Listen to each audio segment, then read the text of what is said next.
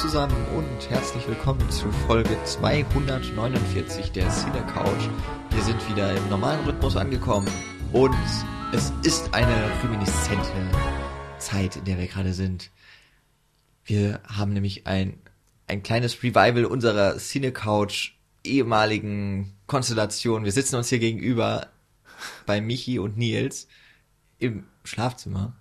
Es ist fast wie früher. Es ist eigentlich wirklich fast wie früher. Äh, hallo Michi. Hallo. Hallo Nils. Moin. Hallo Jan. Hi. ja, wir, wir sitzen mal wieder in einem Raum zusammen und äh, haben uns auch wieder zusammen gemeinsam auf der Couch einen Film angeguckt, den wir besprechen heute. Stimmt. Das ist schon ein, ein Seltenheitsfall. Aber sehr schön mal wieder. Die Nostalgie ist da. Die Nostalgie ist da. Und so ein bisschen geht's auch jetzt darum.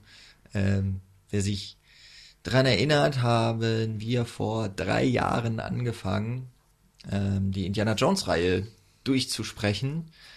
Ähm, nachdem ich damals gelesen habe, dass tatsächlich ein fünfter Indiana Jones Film in Produktion gehen soll, zumindest angekündigt wurde, war ja glaube ich auch so, kurz nachdem Disney dann Star Wars angekündigt hat, also Lucasfilm gekauft hat und jetzt gehört ihnen ja unter anderem auch die Indiana Jones Lizenz, dass sie auch das noch ein bisschen aus, austreten wollen. Jetzt, äh, ja, war eigentlich der Plan, wir besprechen jedes Jahr einen Film, geben dem Studio mal vier Jahre Zeit und dann kommt schon der neue. Hat sich herausgestellt, dass es das alles nicht so einfach ist und ich habe eben jetzt gesehen, dass 2021 als Datum feststeht. Müssen wir also vielleicht nächstes Jahr uns noch irgendeine Indiana Jones Serie vornehmen, damit wir in Turnus bleiben. Oder vielleicht gibt's ja bis dahin ein Lego Indiana Jones Movie. Wir sprechen einfach alle Tomb Raider Filme oder so. Oder die Mumie. Uh. Oder, oder The Quest. Oder National Treasure. Es Stimmt, gibt es gibt so viel. Es gibt sehr viele Abklatschfilme irgendwie. Ja, Es gibt auch noch den mit Michael Douglas. Oder es gibt Guardians of the Galaxy, das ist doch eigentlich auch Indiana Jones im Weltall, oder? Wie den mit Michael Doug- Douglas. Was? Äh, die, die Suche nach dem Bla Diamanten. Ah, ja, der grüne. Grüne Diamant, ne? Ja. Ach, ist das ein Indiana Ja. Jones Kopie abklatsch Naja. oder? Ja, wer kommt immer drauf an. glaub, Vielleicht nicht 90er so, ne? nicht so ganz nah dran, aber äh, so die Inspiration von einem Studio zu sagen, wir wollen auch so einen Kassenerfolg Mhm. machen, ist äh, sicherlich da, ja. Ja, jedenfalls geht's heute um den vierten Teil und damit dem vorläufigen Abschluss der Indiana Jones Serie. Äh, Indiana Fast Jones hättest du Trilogie gesagt. Quadrilogie, Quadrologie, Irgendwie so. äh, Tetralogie. Äh, ja, wir reden über Indiana Jones in the Kingdom of the Crystal Skull, die eben vorletzte letzte Adaption des dieses Franchises aus dem Jahr 2008. Wieder Regie geführt, Steven Spielberg, der dem Franchise treu geblieben ist. Ähm, ja, natürlich Harrison Ford, der zurückkehrt in die Rolle. Es sind 29 Jahre, glaube ich, vergangen. So, äh, ich meine, das 81, ja, warte. 89. 89, genau. Ah, nee, dann stimmt's ja nicht ganz. Dann sind es 19 Jahre.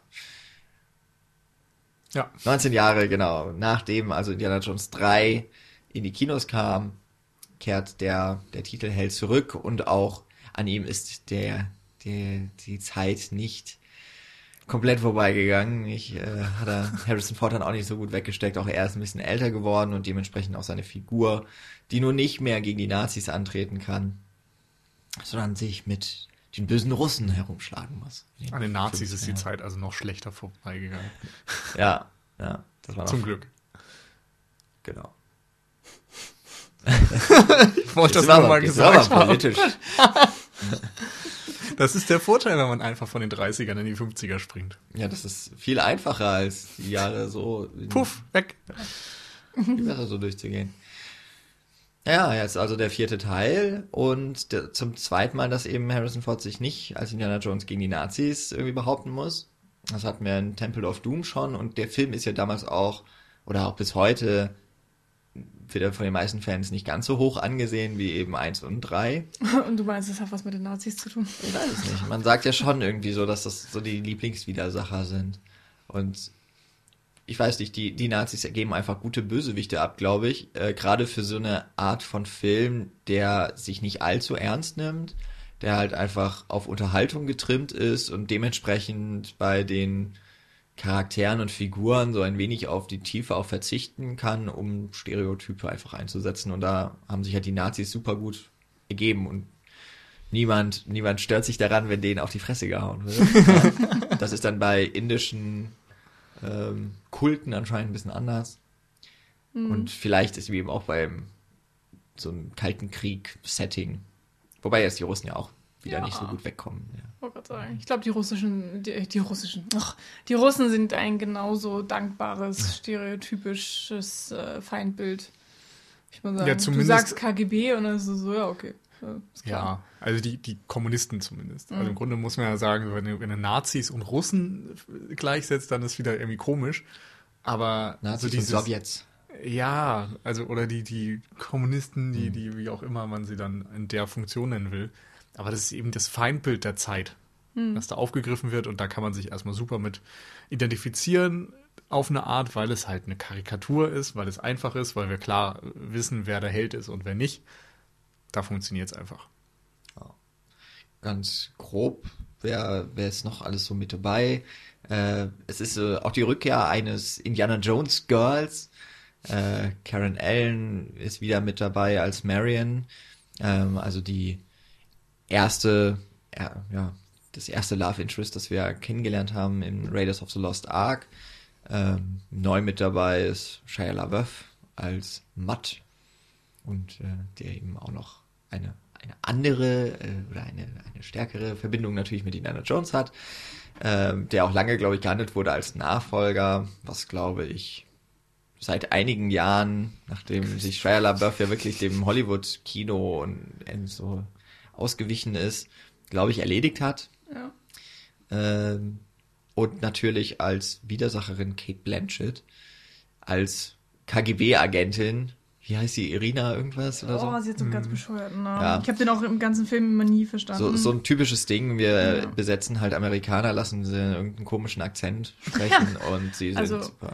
Irina Spalko, Ah, ja. wie auch immer man das dann richtig ausspricht, ähm, spielt sie. Man muss aber tatsächlich sagen, dass Spielberg sich sonst äh, Mühe gegeben hat, alle anderen Russen tatsächlich auch durch irgendwie russischstämmige Amerikaner oder so wenigstens ähm, zu besetzen. Also ähm, ja, jedenfalls habe ich das gelesen, dass, dass dadurch mehr Authentizität auch in den Film reinkommen soll, vor allem natürlich auch was die russische Sprache angeht. Was dann aber, finde ich, durch Kate Blanchetts, äh, Blanchetts Amerika Russisch da irgendwie dann doch fast schon wieder negiert wird. Also, naja. Aber ja, Ja, sprechen wir nach gleich. zu, zu der Bösewichtin kommen wir noch. Ähm, nicht ganz äh, ausblenden darf man, glaube ich, John Hurt in einer seiner, ja, wobei er hat ja dann doch noch relativ lange Filme gemacht, aber mittlerweile ja leider auch schon von uns gegangen, großer, großer Schauspieler, der hier so ein, auch wieder, was wir häufig auch bei Indiana Jones haben, irgendwas, so eine Vaterfigur äh, irgendwie auch für Indie verkörpert. Äh, und das Screenplay stammt von David Koepp, der ja zum Beispiel bei Jurassic Park schon mit Steven Spielberg zusammengearbeitet hat und sich offensichtlich mit diesem Screenplay nicht für Abenteuerfilme komplett irgendwie aus, aus äh, der Affäre gezogen hat. Er ist ja auch verantwortlich, habe ich eben nochmal gesehen, für das Mumien-Remake, äh, ich glaube von 2018 oder 17 mit Tom Cruise, das ja so wahnsinnig gut gefloppt ist. ähm, ja, äh, ich denke, wenn wir über, das, über die Geschichte, über die Story von diesem Film ja noch sprechen, gibt es dann auch das eine oder andere, wo man vielleicht sagen könnte, ah, ja, es hat schon so ein paar Abenteuermomente, die ganz gut passen, aber manchmal sich vielleicht auch ein bisschen vergreift. Aber naja, eigentlich schätze ich ja David Cobb ganz. Ich erinnere mich immer noch sehr gerne an äh, sein Drehbuch von Panic Room. Also er hat schon gute Sachen irgendwie gemacht. Aber ja, manchmal, auch ein, ex manchmal auch ein bisschen exzentrisch. Viel. ja. Äh, ich habe den Film wirklich relativ häufig gesehen, obwohl ich auch sagen muss, es ist wahrscheinlich der, der mir am wenigsten gefällt, der bisherigen Reihe. Ihr konntet euch, also Nils, weiß ich noch, konnte sich an eine Szene sehr gut erinnern. äh, Der Kühlschrank, der, der selbstverständlich. Kühlschrank, ja. Eine ganz wichtige Szene natürlich. ähm, aber für euch war es jetzt, glaube ich, so ein das zweite bisschen, Mal. so ein bisschen Ja. verdrängt, ne? Ja, äh, ich glaube, das war so ähm, eine der ersten Blu-rays vermutlich, die ich mir gekauft habe damals. Ähm, wahrscheinlich so 2012, 2013 rum. Also damals, vor sechs, sieben Jahren.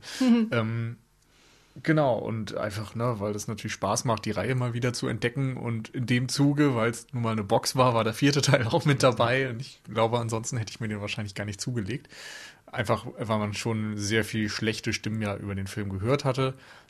Haben wir dann doch getan und äh, ja, war dann das einzige Mal, dass ich den sechs, sieben Jahre lang gesehen habe. man mache mit dieser Info, was man möchte. Ich meine, so schlimm ist der Film, glaube ich, nicht, aber ach, ich denke auch, er hat viele Fehler, hat viele Probleme. Aber ich muss auch gleichzeitig sagen, dass ich jetzt beim zweiten Mal sehen, zumindest so in der ersten Hälfte doch überrascht war, wie gut der Film dann auf eine Art wieder ähm, bis dahin funktioniert. Wie war deine Wiederentdeckung, Michi? Ja, tatsächlich äh, genauso gesehen und oft und in einem Abstand wie Nils. Ähm, und ja, ich weiß es gar nicht. Also ich habe, glaube ich, gestern nach dem Film gesagt, ähm, dass es ganz gut ist, wenn man weiß, was einen erwartet, weil man den Film dann vielleicht ein bisschen weniger schlimm findet oder ähm, mit einer anderen Erwartungshaltung auf jeden Fall rangeht. Also ich finde es auch dem Film, also Crystal Skull wird es nicht leicht gemacht, weil er halt äh, nach dem Last Crusade kommt. Also ich hm, finde, der dritte Teil ist auf jeden Fall mein Liebling. Ob es jetzt der beste Indiana Jones ist, will ich damit nicht sagen, aber ich mag ihn auf jeden Fall wirklich deutlich am meisten. Er macht unfassbar viel Spaß. Ähm, und es ist einfach ein wunderbarer Abenteuerfilm. Und äh, hier Crystal Skull muss dem nachfolgen, was von vornherein einfach ein schwieriger Job ist, sich dann irgendwie noch so ein bisschen neu erfinden und dann den alten Indie ähm, etablieren und trotzdem muss es aber immer noch der, der, der Indie sein, den wir von früher kennen. Also da sind wirklich viele, viele Aufgaben, die, die sich der Film stellen musste, auch mit den, den 20 Jahren Abstand. Ähm, das war von vornherein logischerweise nicht leicht. Und wenn man dann noch die Erwartung hat, man kriegt jetzt irgendwie Last Crusade nur in einer anderen Verpackung, dann scheitert das von vornherein. Und dann versuchen sie noch so einen ganz anderen Blickwinkel da mit den Aliens reinzupacken. Also in jedem Film gab es ja irgendwas Übernatürliches schon. Also man kann jetzt auch sagen, so wie die Bundeslade hat was Übernatürliches, dieses ähm, Voodoo. Ja, Sankara-Steine. Ja, genau das hat ja auch alles so mit äh, Telekinese und, und Magie und was weiß ich nicht was zu tun. Insofern ist das jetzt eigentlich nichts Neues, aber äh, irgendwie haben sie da doch total den Vogel abgeschossen. Hm. Ich glaube, da kam kaum einer mit zurecht und dann haben sie da auch noch ein UFO und ja, ähm, schwierig. und von daher ähm, hatte der Film, äh, musste in große Fußstapfen treten und hat sich nicht besonders leicht äh, gemacht. Ähm, ja, schwierig. Aber da habe ich nochmal so ein bisschen drüber nachdenken müssen. Ähm, trotzdem freut man sich halt immer wieder auf Indie. Also das, das hat sich nicht äh, verändert und es hat auch wieder Spaß gemacht. Und es gab, also der Film hat mir auch Spaß gemacht. Es gab viele Situationen, wo ich auch lachen musste, aber leider war es auch so, dass einige Stellen davon nicht gewollt waren, dass sie lustig sind. Also, äh, ja. Ja, also ich glaube auch, dass ich kann mich nicht mehr so richtig dran erinnern, wie das jetzt damals war, aber ich bin mir ziemlich sicher, dass ich den Film sehr früh gesehen habe, vielleicht sogar im Kino. Ähm, die Antizipation war natürlich damals wahnsinnig groß, äh, dass diese eine der beliebtesten Filmfiguren wieder auf die Leinwand zurückkehrt, dass Harrison Ford wieder mitspielt. Ich glaube, da war einfach eine ganz große Erwartungshaltung, wahrscheinlich äh, ähnlich vergleichbar mit damals auch The Phantom Menace bei Star Wars, wo einfach eine, eine diese riesige Fanbase da ist. Bei Star mhm. Wars sicherlich noch mal in einem anderen, in, einem, in einer anderen Größenordnung. Aber wo eigentlich so vor, von vorne weg klar ist, der Film wird diese Erwartungen niemals gerecht werden können, ähm, weil ja auch die Zeit eine ganz andere ist und ähm, insofern ich der Film hat dann relativ schnell auch für viele Sachen das Alien, Ameisen, die neuen Bösewichte ähm, relativ viel Schelte bekommen und eben auch von Fans Kritik. Und natürlich der Kühlschrank. Danke, ich habe drauf gewartet. dass, dass ich irgendwie in dem Fall mich relativ schnell irgendwie so zu einer Art Advokat des Films gemacht habe, weil ich so denke, vieles da drin ist halt wirklich einfach pures Indiana Jones Kino und ist halt so ein bisschen anders verpackt, aber eigentlich macht er nicht so viel anders als jetzt auch die, die Trilogie. Sicherlich nicht alles so gut und wie schon gesagt, es gibt so ein paar Fehltritte, wo man sich halt auch jetzt noch denkt, war, also das hätte man auch wissen können, vielleicht bei der Produktion. Aber mir hat der Film halt auch immer schon Spaß gemacht. Und habe deswegen auch dann, ja, so wie ich bei Christopher Nolan eher immer so die, die äh, Partei für die Kritiker ergreife, bin ich in dem Fall tatsächlich mal auf der anderen Seite und sage, ja, irgendwie, ich bin halt totaler Fan von dieser Figur Indiana Einfach Jones. immer anti. Ja, ja. Es macht natürlich auch Spaß, so die Position, die vielleicht die unpopulärere ist, mal zu vertreten. Ähm, aber in dem Fall dann eben mal pro für den Film. Und das, ja, ist eigentlich so ist ja jetzt auch schon elf Jahre her, dass der Film rausgekommen ist und immer mal wieder so in Gesprächen, zumindest wenn es dann darum geht, wie viel schlechter er sein soll als die Trilogie, mhm. denke ich. Na, so viel schlechter als Temple of Doom ist er jetzt auch wieder nicht. Ja, und, mhm. und eigentlich hat Temple of Doom auch äh, gerade vielleicht genau umgekehrt jetzt zu unserer Wahrnehmung auch. Ich glaube, da sind wir uns alle recht einig, dass die erste Hälfte deutlich besser funktioniert als die zweite. Bei Temple of Doom ist halt die, die letzte halbe Stunde, dreiviertel Stunde ist halt einfach geiles Action-Kino. Mhm. Und ähm, einfach, da geht's auch von, von so einer ja, Action-Szene in die nächste nahtlos über und es wird irgendwie nicht langweilig, und aber es überrascht auch immer wieder. So, so einen starken Wechsel hat man jetzt auch bei Crystal Skull wieder gehabt. Aber es äh, funktioniert irgendwie einfach nicht ganz so gut. Vielleicht auch da eben. Es ist halt eine andere Zeit, ja. Es, man ist vielleicht auch anderes gewohnt mittlerweile von Action. Und ja, ich meine, digital animierte A Riesenameisen. Die sahen ja noch tatsächlich ziemlich gut aus. Ich fand halt diese Erdmännchen und die Affen irgendwie viel schlimmer. Ja, die Affen, ja. Die Affen also, habe ich auch nicht ganz verstanden. Also Shia LaBeouf hat irgendwie so eine oh, Tarzan-Szene. Ja, und er zieht die Affen auf seine Seite und dann kämpfen sie für ihn und man denkt sich auch so, okay, gut, akzeptieren wir das mal. Warum auch nicht? Naja, also, ähm, aber natürlich äh, vergleicht man ja nicht automatisch Crystal Skull mit Temple of Doom.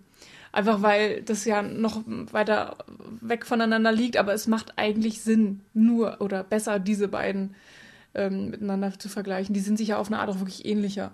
Also was auch diesen Magieaspekt angeht, weil in Temple of Doom dieses ganze Magische ähm, auch äh, viel mehr im Vordergrund steht. Ja, wobei Temple mhm. of Doom ja so ein bisschen auch einfach heraussticht aus dieser Reihe und ich glaube, das hatten wir auch damals im Podcast so besprochen dass es ja auch einfach mutig war, ein Film nach, also auch wenn man sich jetzt das gesamte Franchise anguckt, der fällt ja voll aus der Reihe durch seine Tonalität, durch mhm. seine, durch sein Setdesign.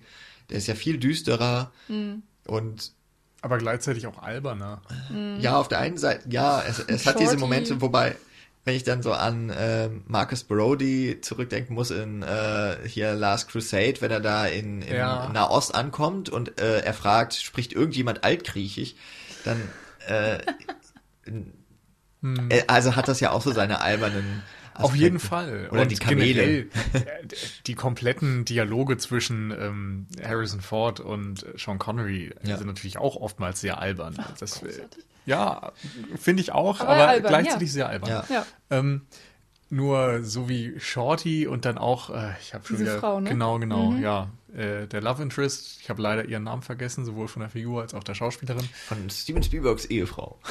Oh, echt? Ja. Okay. Das ist ja das, womit man Indiana Jones 2 oder womit, glaube ich, Steven Spielberg den Film am ehesten noch verbindet. Der hat halt seine okay. Frau, die bis heute ah, verheiratet tatsächlich. Schön für die beiden immerhin. Ich ähm, hoffe, sie hört sich im wahren Leben nicht auch so an. Konnte ja sehen. Ja, auf jeden Fall funktioniert das aus meiner Sicht deutlich schlechter, wenn sie dann die Augen in der Suppe finden und so. Das ist schon echt sehr drüber. Und so ähnlich ist das eben hier, wenn auf einmal Shia LaBeouf äh, sich an Lianen durch den Dschungel schwingt. Da sind viele, viele Momente, die echt ein Stück zu weit gehen, mhm. aus meiner Sicht. Und äh, wo im zweiten Teil dann eben auch diese eigentlich düstere Atmosphäre, die immer wieder aufgebaut wird, sehr ins Lächerliche gezogen wird und zur Geisterbahn verkommt. Ja, ja, das stimmt schon. Das war, glaube ich, damals doch, als wir über Cinema of Attraction mal in der Uni gesprochen haben, wurde dann diese Loren-Szene vor allem auch Aber wobei eigentlich der ganze Film war ja, es fängt ja an, Mhm. eigentlich nach der Revue-Nummer ist ja eigentlich nur noch eine Action-Sequenz auf die, auf die andere Folgen. Ja, naja, es gibt halt echt diesen Durchhänger, finde ich. Also ich finde, es, es gibt, gibt einen ellenlangen Durchhänger, während sie da auf diesem, ja, was ist das, ein Schloss, eine Burg Ja, ja. sind, äh, wo sie ne, alle nochmal zu Bett gehen und alle nochmal essen und so weiter. Aber dann, wenn es wieder losgeht, da macht es natürlich dann schon irgendwie Spaß. Und der Anfang macht eigentlich auch Spaß, wenn er nicht so rassistisch wäre. Ja.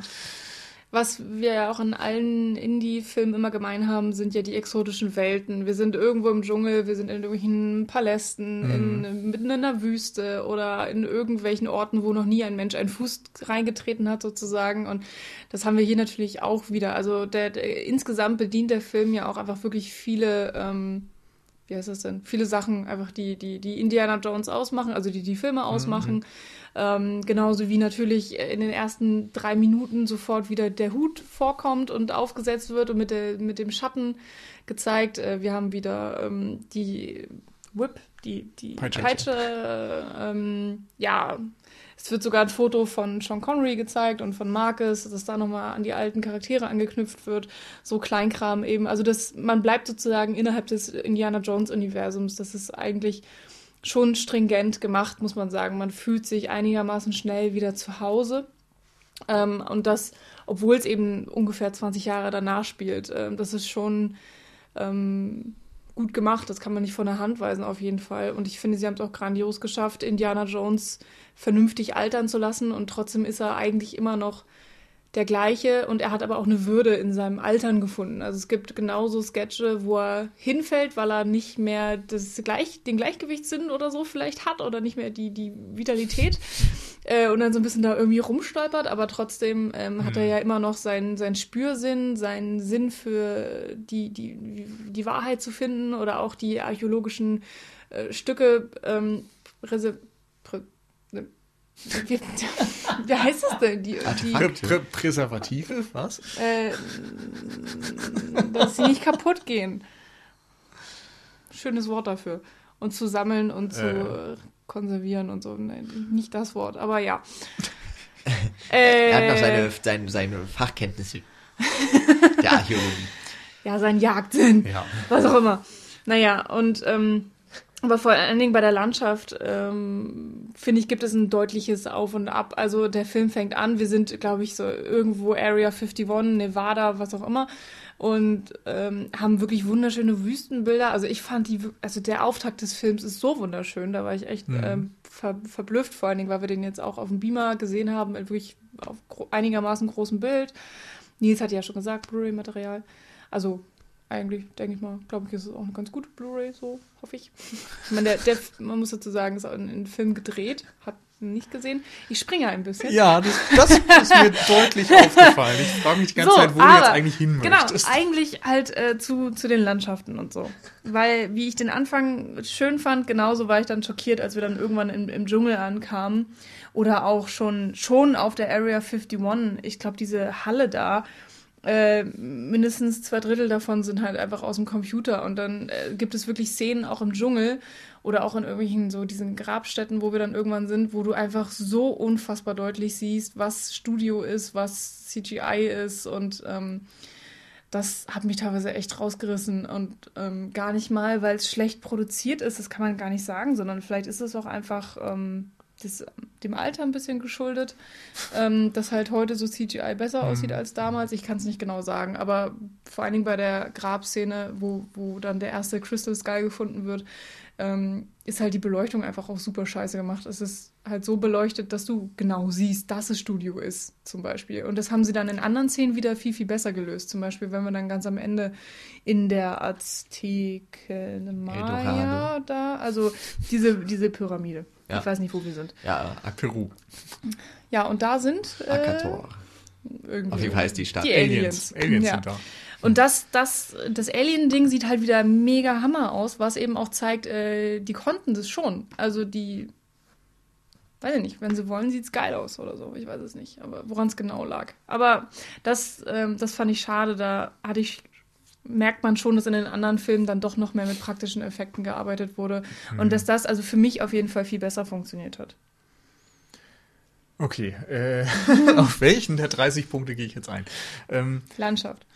Landschaft. Landschaft und Setdesign. Ja, nee, also gerade bei dem Set würde ich dann trotzdem einwenden, dass die alten Filme eben auch oftmals natürlich mit praktischen Effekten ausgekommen sind, aber die waren deutlich auch als solche zu erkennen. Und für mich ist der Punkt eigentlich noch ganz charmant, dass auch hier dann manchmal die Sets aussehen wie die alten Sets und nicht wie eine realistische äh, Höhle oder Grabanlage oder sowas. Wenn man an den zweiten Teil denkt, wie da dann die Skelette irgendwo um Stein drin hingen und, und voll waren mit Spinnweben und so weiter. Weiß ich nicht, das äh, gehört irgendwie so ein bisschen dazu, finde ich. So stelle ich mir einen Indiana Jones Film vor. Darum ist das schon alles okay. Ähm, die CGI-Effekte, ja, hast du recht, sind teilweise nicht so gut gealtert und das, obwohl sie eben nur in Anführungszeichen elf Jahre jetzt auf dem Buckel haben. Äh, da kann man natürlich auch wieder Vergleiche anstellen, unter anderem zu Jurassic Park, der deutlich älter ist, wo man aber noch nicht so ein großes Vertrauen in die Effekte hatte und darum versucht hat, alles, was CGI war, möglichst zu kaschieren und überall, wo es ging, praktische Effekte zu nutzen. Und dieser Mix hat sich einfach sehr gut gehalten. Während hier, glaube ich, die Überzeugung da war, nach Herr der Ringe und so weiter, so wir können jetzt mit CGI arbeiten, die Zeit ist reif. Und dann sieht es eben doch immer sehr künstlich aus, vor allem weil eben nicht einfach nur einzelne Objekte, wie jetzt ein Dinosaurier in Jurassic Park eingebaut wird, sondern weil teilweise eine Verfolgungsjagd gedreht wird und du einfach siehst, dass vielleicht die Schauspieler in einem Auto gedreht wurden, aber es ist entweder gar nicht gefahren oder es ist irgendwo vor Greenscreen oder so gefahren und dann wurde irgendein Hintergrund mit einem Abhang und so weiter reinretuschiert und diese ganze Welt ist dann nicht mehr glaubhaft. Und ich glaube, das ist ein großer Unterschied. Früher bei den Verfolgungsjagden war das einfach super Standarbeit und super Kameraarbeit, die zusammenkam. Und jetzt ist da eben sehr, sehr viel Getrickse, was sich weniger realistisch, weniger haptisch anfühlt. Und in der Eröffnungsszene ist eben genau das nicht der Fall. Da fährt ja die, die US Army, beziehungsweise ein paar Russen getarnt als US Army durch die Wüste und dann sind da noch so ein paar junge Leute irgendwie, die sich eine Verfolgungsjagd mit ihnen liefern. Und mir ist echt das Herz aufgegangen, als diese Szene kam. Ich konnte mich mhm. null dran erinnern. Aber wie da mit der Kamera gearbeitet wurde, das war wirklich meisterhaft, weil du ständig aus dem Auto ins Auto wieder reinfährst. Mit Spiegelung wird gearbeitet. Du, du, die Kamera fängt den Außenspiegel ein, mhm. fährt ins Auto rein, zeigt dann aus dem Inneren ins Äußere das andere Auto und äh, im Spiegel wiederum die Figuren und sowas. Also es wird da einfach so genial mit den ganzen Ebenen und Spiegelungen und so weiter gearbeitet. Es hat eine wahnsinnige Energie. Es ist perfekt. Also mhm. Also so will ich irgendwie eine Verfolgungsjagd oder überhaupt nur eine kinetische Action-Szene haben. Mhm. Und später nimmt das irgendwie ab. Da ist weniger kreative Kameraarbeit teilweise drin und oftmals ist sie dann sehr künstlich. Es sind dann, ja, einfach Studioaufnahmen, manchmal Computeraufnahmen und so. Und es verliert so ein bisschen dieses Handwerkliche, was mhm. ich dann so dran schätze. Ja. Also ich bleib mal kurz noch bei, oder gehe noch mal kurz zurück auf die Sets. Also ich finde es auch etwas schade, aber es ist eben irgendwie vielleicht auch so Zeuge der Zeit, was halt früher zum Beispiel, wenn wir bei der Lagerhalle bleiben, es ist ja die Lagerhalle auch, die am Ende von Jäger des verlorenen Schatzes auftritt. Und wenn man sich daran erinnert, da war da ja am Ende auch so ein Zoom raus und es war halt eigentlich ein großes Matte-Painting. Ja. Äh, und Matte-Paintings sind halt heute computeranimiert. Das ist halt in aller Regel so, ist mhm. günstiger. Es sieht mittlerweile, glaube ich, auch gar nicht mehr so groß anders aus. Oder na, vielleicht, anders, vielleicht, vielleicht nicht besser oder schlechter. Ja, vielleicht sieht es auch zu perfekt aus und es hat halt irgendwie für uns zumindest noch, vielleicht ist das ja auch für andere, vielleicht auch gerade jüngere Zuschauer, ist, hat man keine Verbundenheit mehr so zu Mud Paintings in, in der Regel und vielleicht ist das auch einfach so ein Gefühl von äh, auch Nostalgie oder sowas. Also, dass man das einfach deswegen vielleicht auch wertschätzt. Das diesen, diesen Austausch fand ich auch etwas befremdlich, aber irgendwie, es ist halt der logische Schritt und ich würde sagen, ja, sie, es gehört halt einfach zu dieser Art von Abenteuerfilm auch dazu. Da ist eben irgendwo hört halt dann doch das, das äh, Practical Production Design auf und irgendwie fängt dann das ganz Künstliche nochmal an. ähm, um, um dem Ganzen so eine etwas größere Breite und Weite zu geben, diesen Räumen.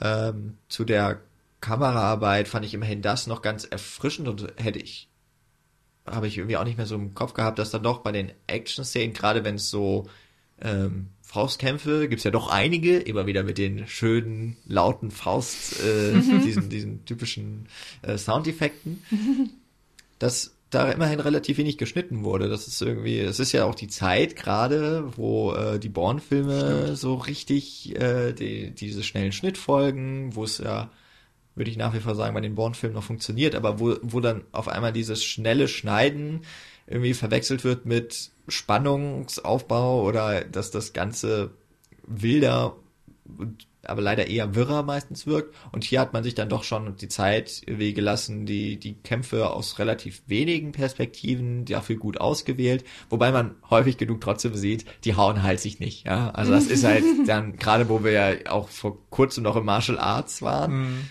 ähm, dass, dass die Kämpfe natürlich ganz anders aussehen. Man, man sieht einfach, dass Shia LaBeouf da irgendwie von dem, äh, auf dem Friedhof, äh, von, von diesen Eingeborenen und, und Wächtern, was auch immer die dann da sind, ja. dass er halt nicht wirklich getroffen wird. Aber, ähm, immerhin ist es trotzdem so aus einer Perspektive irgendwie gezeigt. Man hat, man sieht so auch drumherum was. Das ist schon ganz schön. Das gibt's ja auch bei den, äh, bei diesem Säbelkampf mit der Kate Blanchett auf diesen mhm. Autos. Das ist auch wenig geschnitten. Es ist halt einfach leider wahnsinnig viel CGI so drumherum. Ja, und die Kamera, die bewegt sich ja von oben nach unten, rechts und links. Also das ist ja so, die ist so... Völlig entfesselt. Ja, also ist halt fast wie so ein Vogel, der um die beiden rumfliegt und der eigentlich, also der Blickpunkt geht da so ein bisschen immer verloren und dann, dann ist er teilweise Shia LaBeouf noch im Split zwischen beiden Autos und kämpft aber gleichzeitig mit Kate Blanchett mhm. und dann sind diese Pflanzen, die ihm da in den Schritt knallen ja. und ähm, ja, also ja, es hat schon fast mehr von Looney Tunes irgendwie. Ja. Aber darum mag ich eben gerade den Anfang, weil in dem Moment habe ich eigentlich das Gefühl, äh, bis zu diesem ganzen Kühlschrank-Ding ähm, geht das eigentlich alles Hand in Hand. Mhm. Wir haben erst die Russen, äh, die sich natürlich erstmal als Amis verkleiden und dann als Russen zu erkennen geben oder als Sowjets. Ähm, in dem Moment äh, sehen wir dann auch Indy zum ersten Mal. Der Score setzt zum ersten Mal ein. So ist es eigentlich nur sein Hut zunächst zu sehen.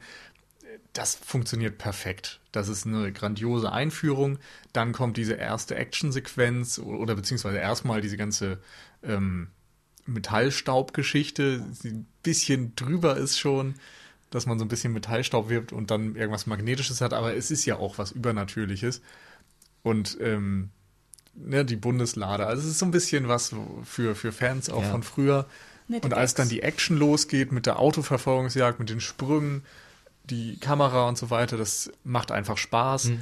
Und es geht ja dann auch nahtlos so weiter, dass bei der Explosion Indy flieht auf dieser Rakete oder was das ist, dann von dort flieht, in dieses äh, Dorf mit dem Nukleartest kommt, sich dort dann im Kühlschrank versteckt, aber da ist eigentlich keine Sekunde zum Durchatmen. Es folgt eine Sequenz mhm. auf die nächste und ähm, es hat eine total schöne Energie irgendwie, weil man sich keine Pause gönnen kann, aber weil es eben gut erzählt wird, weil man nicht das Gefühl hat, irgendwas ist jetzt gerusht oder irgendwo fehlt Information oder man müsste irgendwie, weiß ich nicht, sich mehr Zeit nehmen für irgendwas, sondern es ist ein perfektes Pacing einfach. Und eigentlich äh, wird eben dann auch so ein bisschen Geschichte schon etabliert, so um welche Dinge geht es. So die, die ne, äh, Kate Blanchett erzählt, dass da irgendwas gesucht werden soll, Indy soll suchen, er flieht und so weiter. Und dann gehen wir zum ersten Mal auch zurück nach, ähm, ist das England? Wohl? Nee, nee, das ist schon New York. New York, okay. Also zur Uni auf jeden Fall, wo dann ähm, auch nochmal viel mehr damit gespielt wird, dass wir eben in den 50ern sind und nicht mhm. mehr in den 30ern. Das zieht sich auch durch den kompletten Film, dass eigentlich die ersten drei Filme so von Anfang bis Ende der 30er gespielt haben und wir nun eben in den 50ern sind. Das heißt, die Sowjets sind eben die Feinde. Es gibt diese Angst vor ähm, Atomkrieg, es gibt Angst vor Aliens in der Popkultur unter anderem, wenn man dann an die Sci-Fi-Filme aus den 50ern denkt zum Beispiel, ähm, der erste The Thing oder ähm, die, die Body Snatcher-Filme oder sowas, da, hier geht es ja eigentlich los. Und es äh, ist ganz oft so, dass ein Alien auftaucht und eigentlich eine Metapher ist für Kommunismus, der irgendwie lauert unter der Oberfläche in der Gesellschaft und so weiter. Man kann sich nie sicher sein, wer äh, Freund und wer Feind ist. Und mit diesen ganzen Dingen spielt der Film. Und dann gehen sie ins Café und dort tauchen die ganzen ähm, Jugendgruppen aus, die man vielleicht aus West Side Story kennt oder aus Grease. den aus Grease. Shia LaBeouf sieht aus wie Marlon Brando in, auf dem Motorrad mit der Mütze und so weiter. Keine Ahnung, da sind irgendwie ganz viele tolle Momente, die so ein Pastiche der Popkultur der 50er abbilden. Und bis dahin hat der Film mich noch absolut trotz dieser blöden Kühlschrankszene. Mhm. Denn so im Gesamtkontext ist sie zwar ein bisschen dämlich, aber irgendwie die, durch diesen Flow, durch das Pacing war es mir diesmal tatsächlich ziemlich egal, dass das passiert ist.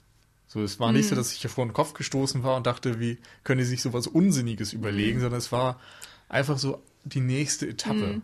Das meinte ich auch, äh, als ich am Anfang gesagt habe, dass es vielleicht ganz gut ist, wenn man weiß, womit man es zu tun hat bei diesem Film, weil wenn man weiß, diese blöde Kühlschrankszene kommt, finde ich, ist sie auch halb so schlimm weil man dann halt denkt, ja, ja, gut. Die ist ja dann vorbei. Ja, die ist gleich vorbei und die hat absolut gar keine Relevanz für den ganzen blöden Film. So ist es halt einfach ein netter Gag. Ja, den hätte man rauslassen können, aber er tut jetzt auch irgendwie nicht wirklich weh und man redet ja dann doch drüber, ne? Ja, aber eine gewisse Relevanz hat sie unter Umständen ja schon. Also du kannst, äh, wie ich jetzt gerade sage, eben einerseits dieses ganze so. nukleare Thema ja. da natürlich mhm. drin ja, sehen. Und ähm, was ich auch noch in irgendeiner Kritik gelesen habe, was ich ganz interessant fand, ist, dass ähm, bei Indiana Jones es ja immer darum ging, dass er eigentlich ein ungebundener Mann ist, mhm. dass er rausgeht und Abenteuer erlebt und eben nicht der Familienmensch ist. Und sein Vater natürlich genauso, Sean Connery.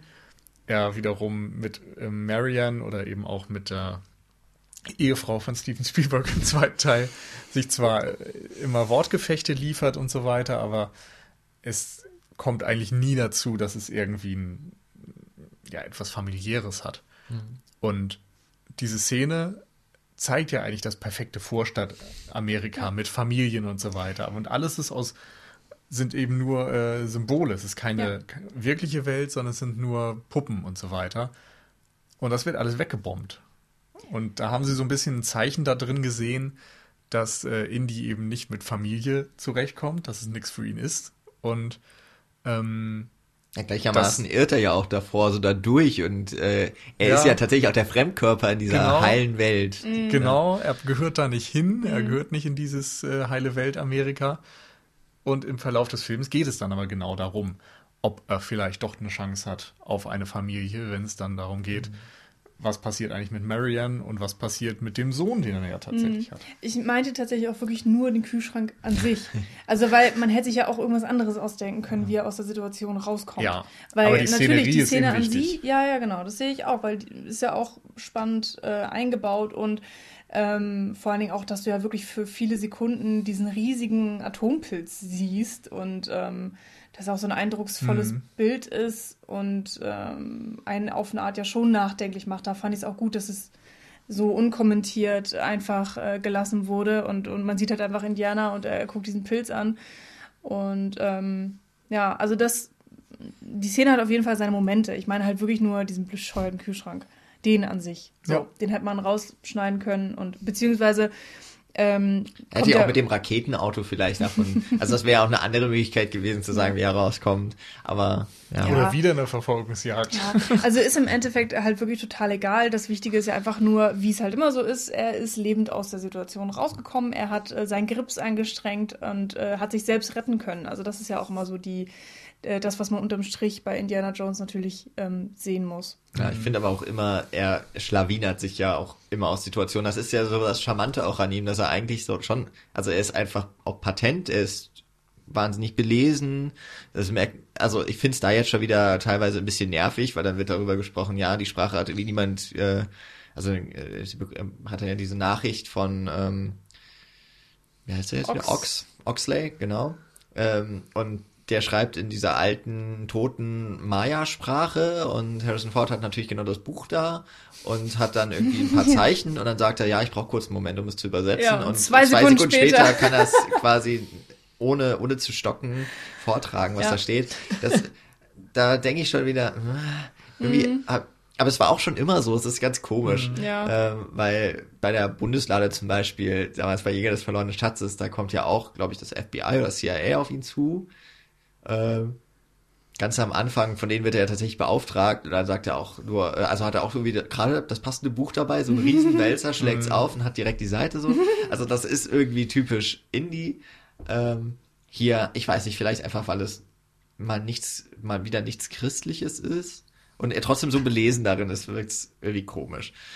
Ähm, Nee, es stimmt schon. Es ist halt dieses, ähm, es läuft halt zu gut. Also das ist ja immer so bei diesen Filmen. Du, du voll, so die, auch oder auch bei vielen Detektivfilmen oder Kriminalfällen ist es so, ähm, dass es ganz merkwürdig wird, wenn du ein ein ähm, ein, ein, ein Detektiv hast in irgendeiner Form. Und ich finde, so Indiana Jones hat auch so was Detektivisches halt, wenn er seinen, seinen Spuren die nachgeht und so weiter.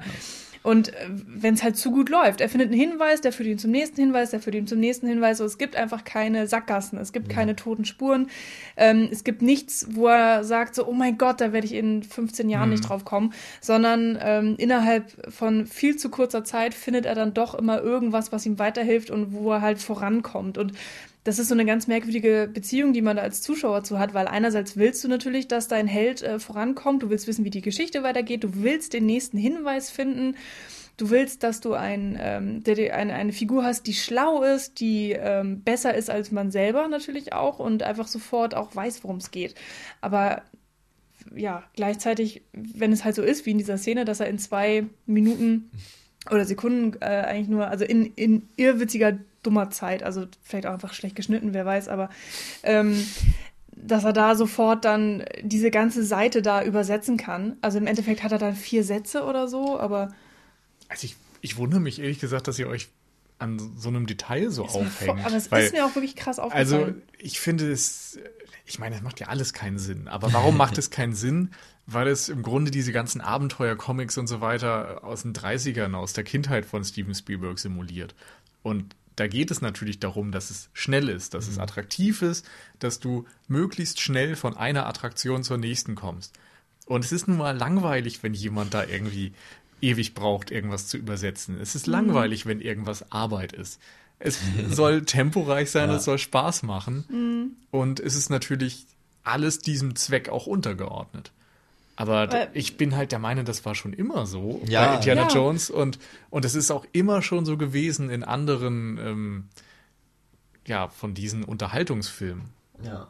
Und äh, Aber hier ist Ahnung. es halt in, in ein, zwei Stellen so extrem auffällig und wirklich halt so, dass es mich auch gestört hat. Und das hatte ich, in weiß, anderen find, das Filmen ist nicht. halt insgesamt in dieser Tonalität immer so augenzwinkernd. Also du kannst es nicht ernst nehmen, aber du sollst es auch nicht ernst nehmen, weil im Unterschied zu Detektivfilmen, die oftmals eine möglichst realistische Nachbildung der Realität sind, ist Indiana, Indiana Jones halt total over the top und abgehoben. Und darum geht es hier auch.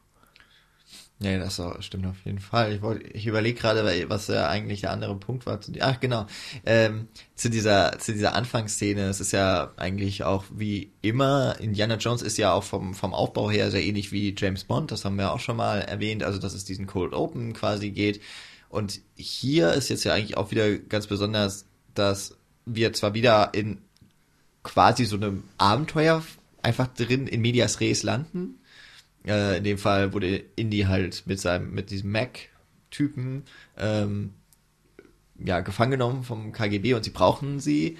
Aber hier ist es ja anders als zum Beispiel bei Raiders äh, oder auch Temple of Doom, dass so dieser Code Open eigentlich nicht direkt was mit der restlichen Handlung zu tun hat. Ist ja bei James Bond auch häufig so, es ist so die letzte Mission und man sieht einfach, was der alles kann. Ähm, und dann, wie er auf die nächste Mission geschickt wird. Und hier geht es aber ja eigentlich dann trotzdem auch von der Geschichte her ist das tatsächlich der Aufbau. Wir lernen direkt am Anfang, wir sind in einer anderen Zeit. Das bekommen wir einfach durch zum Beispiel die, die Autos, durch die Art und Weise, wie sich die Teenies da äh, kleiden. Dann Area 51 natürlich, ähm, was einfach mit den 50ern so in auf Verbindung steht. Die Russen, der KGB als, als Gegner. Und danach kommt ja auch, also nach dieser, nach der Kühlschrank-Szene, äh, wird ja Indy auch verhört vom FBI und er wird zu einem Verdächtigen gemacht. Und das finde ich ein, eigentlich einen super coolen Moment, weil wir sehen am Anfang, klar, Indy ist älter geworden, da gibt's ja auch diese eine Szene, wo er wie auf das Auto sich schwingen möchte, äh, das ist aber doch zu weit weg und er sagt dann auch, glaube ich, ne, oh, ich dachte, das war näher. Also wo man einfach merkt, er ist dann doch nicht mehr ganz der Alte, er ist eben ist älter geworden und nicht mehr ganz so agil. Ähm, aber im Endeffekt, das, was wir sehen, ist das, was wir von Indy kennen. Ja, also er, er schlägt sich da durch, er hat so ein bisschen Glück, äh, aber eben auch die richtigen Gedanken und er kommt durch aus dieser verzwickten Situation raus. Good old Indy. Äh, aber dann kommt so richtig rein, wir sind in einer anderen Zeit und ähm, dass Indy zum Verdächtigen gemacht wird, dass und dann mhm. kommt er eigentlich so auf seinen lowest point, ne? Weil er wird gefeuert, ähm, er will, äh, wir merken, eigentlich sind alle seine Bezugspersonen tot. Also so die wichtigsten. Markus nicht mehr da, sein Vater nicht mehr da, er hat keine Familie und hat ja nun auch keinen Job mehr. Und sein Vaterland hat sich quasi dafür, also als hochdekorierter, das bekommen wir alles nur erzählt, aber wohl auch als Geheimagent und sowas unterwegs gewesen. Auf einmal ist das alles so zunichte gemacht in kürzester Zeit. Und das finde ich ist schon ein interessanter Punkt, der da mit ihm gemacht wird, weil man ja auch damals noch, zum Beispiel noch nicht ahnen konnte, kommt dann ein weiterer Indiana Jones Film. Also ist vielleicht auch so eine Vorbereitung darauf, dass es für, einfach für diese Art von Figur die Zeit zu Ende ist. Und ähm, ich habe, das hatte ich Nils gestern schon erzählt, wieder mal einen Text gelesen in Vorbereitung auf diesen Podcast. Das habe ich bei allen Indiana Jones Filmen versucht. Äh, und der ging diesmal ähm, gar nicht so sehr nur um diesen Film, sondern hat generell den Actionfilm mit gealterten Protagonisten sich ähm, mhm. vorgenommen, weil so gerade auch um die Zeit kamen die Expendables-Filme raus, Rambo wurde neu aufgelegt, Rocky hatte einen neuen äh, Film bekommen, äh, Stirb langsam wieder aufgelegt. Also diese ganzen Actionhelden aus den gerade 80er Jahren kamen zurück und das war einfach eine Zeit in den 80er Jahren, wo dieses Männlichkeitsbild so sehr stark propagiert wurde. Ja, das ist die Zeit von Schwarzenegger, von Seagal, äh, natürlich Stallone. Harrison Ford irgendwie auch, war ja auch ein Actionheld, aber auf nicht ganz so die körperbetonte Art, aber er war ja trotzdem auch derjenige, der sich durchgeschlagen hat. Der war durchtrainiert auf seine Art, vielleicht nicht ganz so übertrieben wie halt ein Arnie. Ähm, aber es war schon irgendwie ein ganz klares Ideal von Männlichkeit, das da gezeigt wurde eben auch, dass der Mann wahnsinnig potent ist. Und äh, dann kommen Mitte, Ende der 2000er Jahre auf einmal diese ganzen Actionhelden zurück, aber eben auch nicht ganz so wie früher, sondern eben auch gealtert in anderen Umständen. Und sie propagieren so ein neues Männlichkeitsbild. Also das, der ältere Mann, der eigentlich ähm, ja so von der, von der allgemeinen Sichtweise, aus der Perspektive der Gesellschaft so ein bisschen obsolet wird, wird hier von den alternden Actionstars wieder, also sie holen sich so ihre Macht oder ihre Stellung in der Gesellschaft so ein bisschen zurück. Das fand ich einen ganz interessanten Ansatz, dass äh, es dann auch in diesen Filmen ganz häufig darum geht, dass sie sich mit der jüngeren Generation auseinandersetzen müssen. Hier auch Indie mit Matt, also Shia LaBeouf, ähm, die sich die nicht ernst genommen werden. Also sie nehmen sich gegenseitig ja nicht ernst. Ähm, ist so ein Generationenkonflikt, der da aufgeht. Aber dass letztlich sich die alt, der, der ältere Held wieder so, ja, zurück an, nach oben kämpft. Und wenn wir uns den weiteren Verlauf des Films angucken, ist Indy immer wieder derjenige, also doch schon eher derjenige, der die Situationen beherrscht. Es gibt mal die Szene, wo Matt auch äh, in diesem Lager versucht, die äh, sich, dass sie sich aus, von den Russen befreien. Dann übernimmt er mal so die ganz aktive Rolle. Ähm, aber ansonsten natürlich dann noch gerade mit einer der, mit quasi der letzten Einstellung, wenn es, wenn der Hut zu Shia LaBeouf geweht wird und kurz bevor er ihn sich aussetzen kann und man so denkt, oh, jetzt kommt diese Übergabe. Nein, Indy nimmt sich noch den Hut und quasi festigt seine Position. Das ist so das, was eigentlich über den gesamten Film immer auch mit seiner Figur gemacht wird. Ja, er ist alt geworden, ja, das ist auch immer Thema, aber das heißt noch lange nicht, dass er das nicht mehr kann, was er mal gemacht hat. Und ähm, das ist eigentlich ja auch, also es ist halt auch für das Publikum dieser Filme, glaube ich, einfach wichtig, dass diese, dass so der, der stellvertretende Held auf der Leinwand zeigt einfach, hey, alt sein heißt nicht, dass man wird unmännlich oder Ja. so oder man ist nicht Mhm. mehr fähig zu gewissen Dingen. Ähm, Ja. das, das scheint einfach so ein Bedürfnis gewesen zu sein, so Mitte der 2000er. Aber wenn man jetzt so zehn Jahre weiterdenkt in unsere heutige Zeit, äh, hört sich die Erklärung von dir oder die Beschreibung irgendwie an wie dieses Old White Man Thema, finde ich. Also, dass da immer noch alte weiße Männer, so, was momentan durch die Medien geistert und so, ähm, sind, die irgendwie den Absprung nicht hinkriegen und die immer noch denken, sie wären die Größten und sie sind immer noch je- diejenigen, die die Kontrolle haben sollten und alle anderen sollten sich ihnen unterordnen. Und äh, du guckst dir das aus der Ferne an und denkst dir, ja, aber vielleicht haben eben die Jüngeren auch einen Punkt. Ja, das ist vielleicht ja auch ein Vorzeichen, also jetzt so aus der heutigen Sicht könnte man echt sagen, vielleicht war es auch ein Vorzeichen, ne? Also ist ja, ich meine, wurde ja häufig auch schon mal mit Film gemacht. Krakauer hat ja irgendwie auch das Kino der Weimarer Republik als Vorzeichen der NS-Zeit gesehen. Und vielleicht kann man in dem Sinne auch dieses das Kino der 2000er Jahre irgendwie scheint das schon Befindlichkeiten aufgegriffen zu haben, die heute vielleicht auch eher ins, äh, deutlich wieder so das Gegenteil oder die man anders nochmal wahrnimmt, weil ja, es ist ja jetzt, wenn man sich so auch gerade die, die politische Situation ansieht, wer sich gerade aufbäumt und es ist ja wieder ganz häufig das, ne, die, die weißen Männer, gerade zum Beispiel in Amerika, fürchten sich um ihre Position, also eigentlich Ja. über, übertragen gesehen genau die, genau diese ähm, Problematik. Und wir haben diese, diesen Schlucht, die sich auftut zwischen den Generationen, aber diese Filme aus den 2000er Jahren, die Actionfilme, sagen einfach, also sagen in aller Regel, die Alten haben schon recht. ja.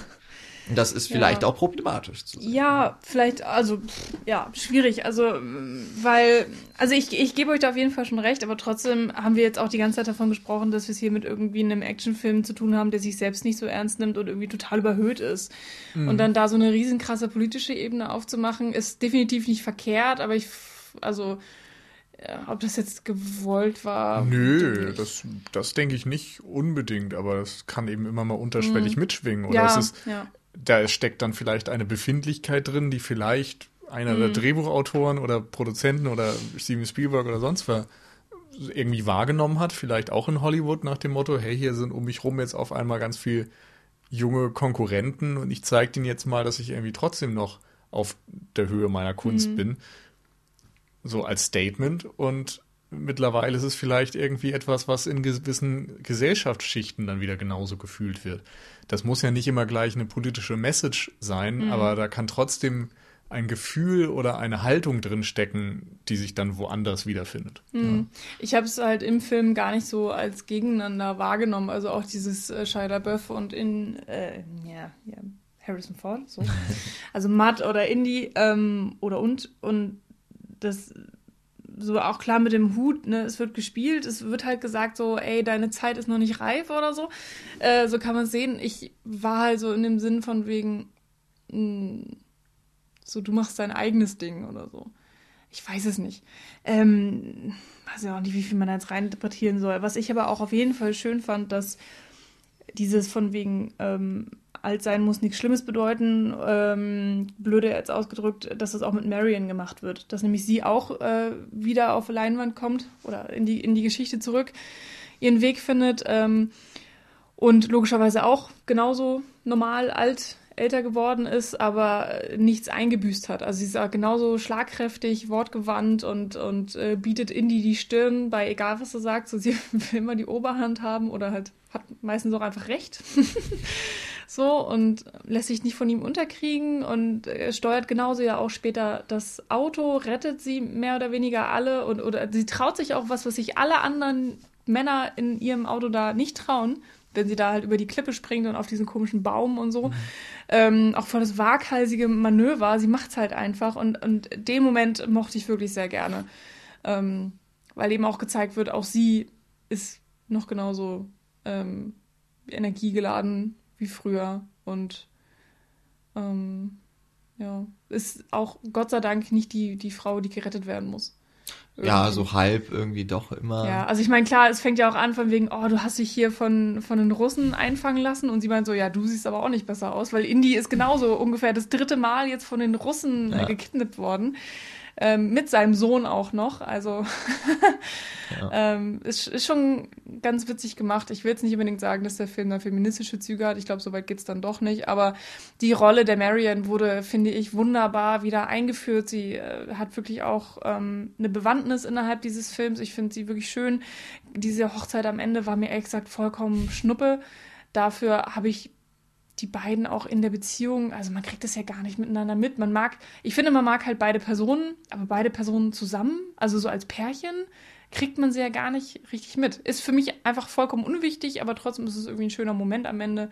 Der kriegt ja auch so ein bisschen, also wirklich nur kurz Zeit. Es war doch irgendwie nett gemacht. Ja. Und Also es ist halt, man kann das ja auch nur sehen im, im Zusammenhang mit dem ersten Teil, ja. Ja, Und genau. ähm, das ist irgendwie ja das Schöne, der erste Teil endet ja in einer irgendwie sehr ähnlichen Situation. Da sind sie ja, da sind sie auch in so einer öffentlichen äh, Einrichtung irgendwie, weil da geht's ja darum, dass irgendwie Indy meint, sie würden mit der Bundeslade irgendwie komisch umgehen und sie gehen dann aber ja gemeinsam so äh, die Arme ineinander äh, verschlungen dann quasi aus dem Bild und der Film endet.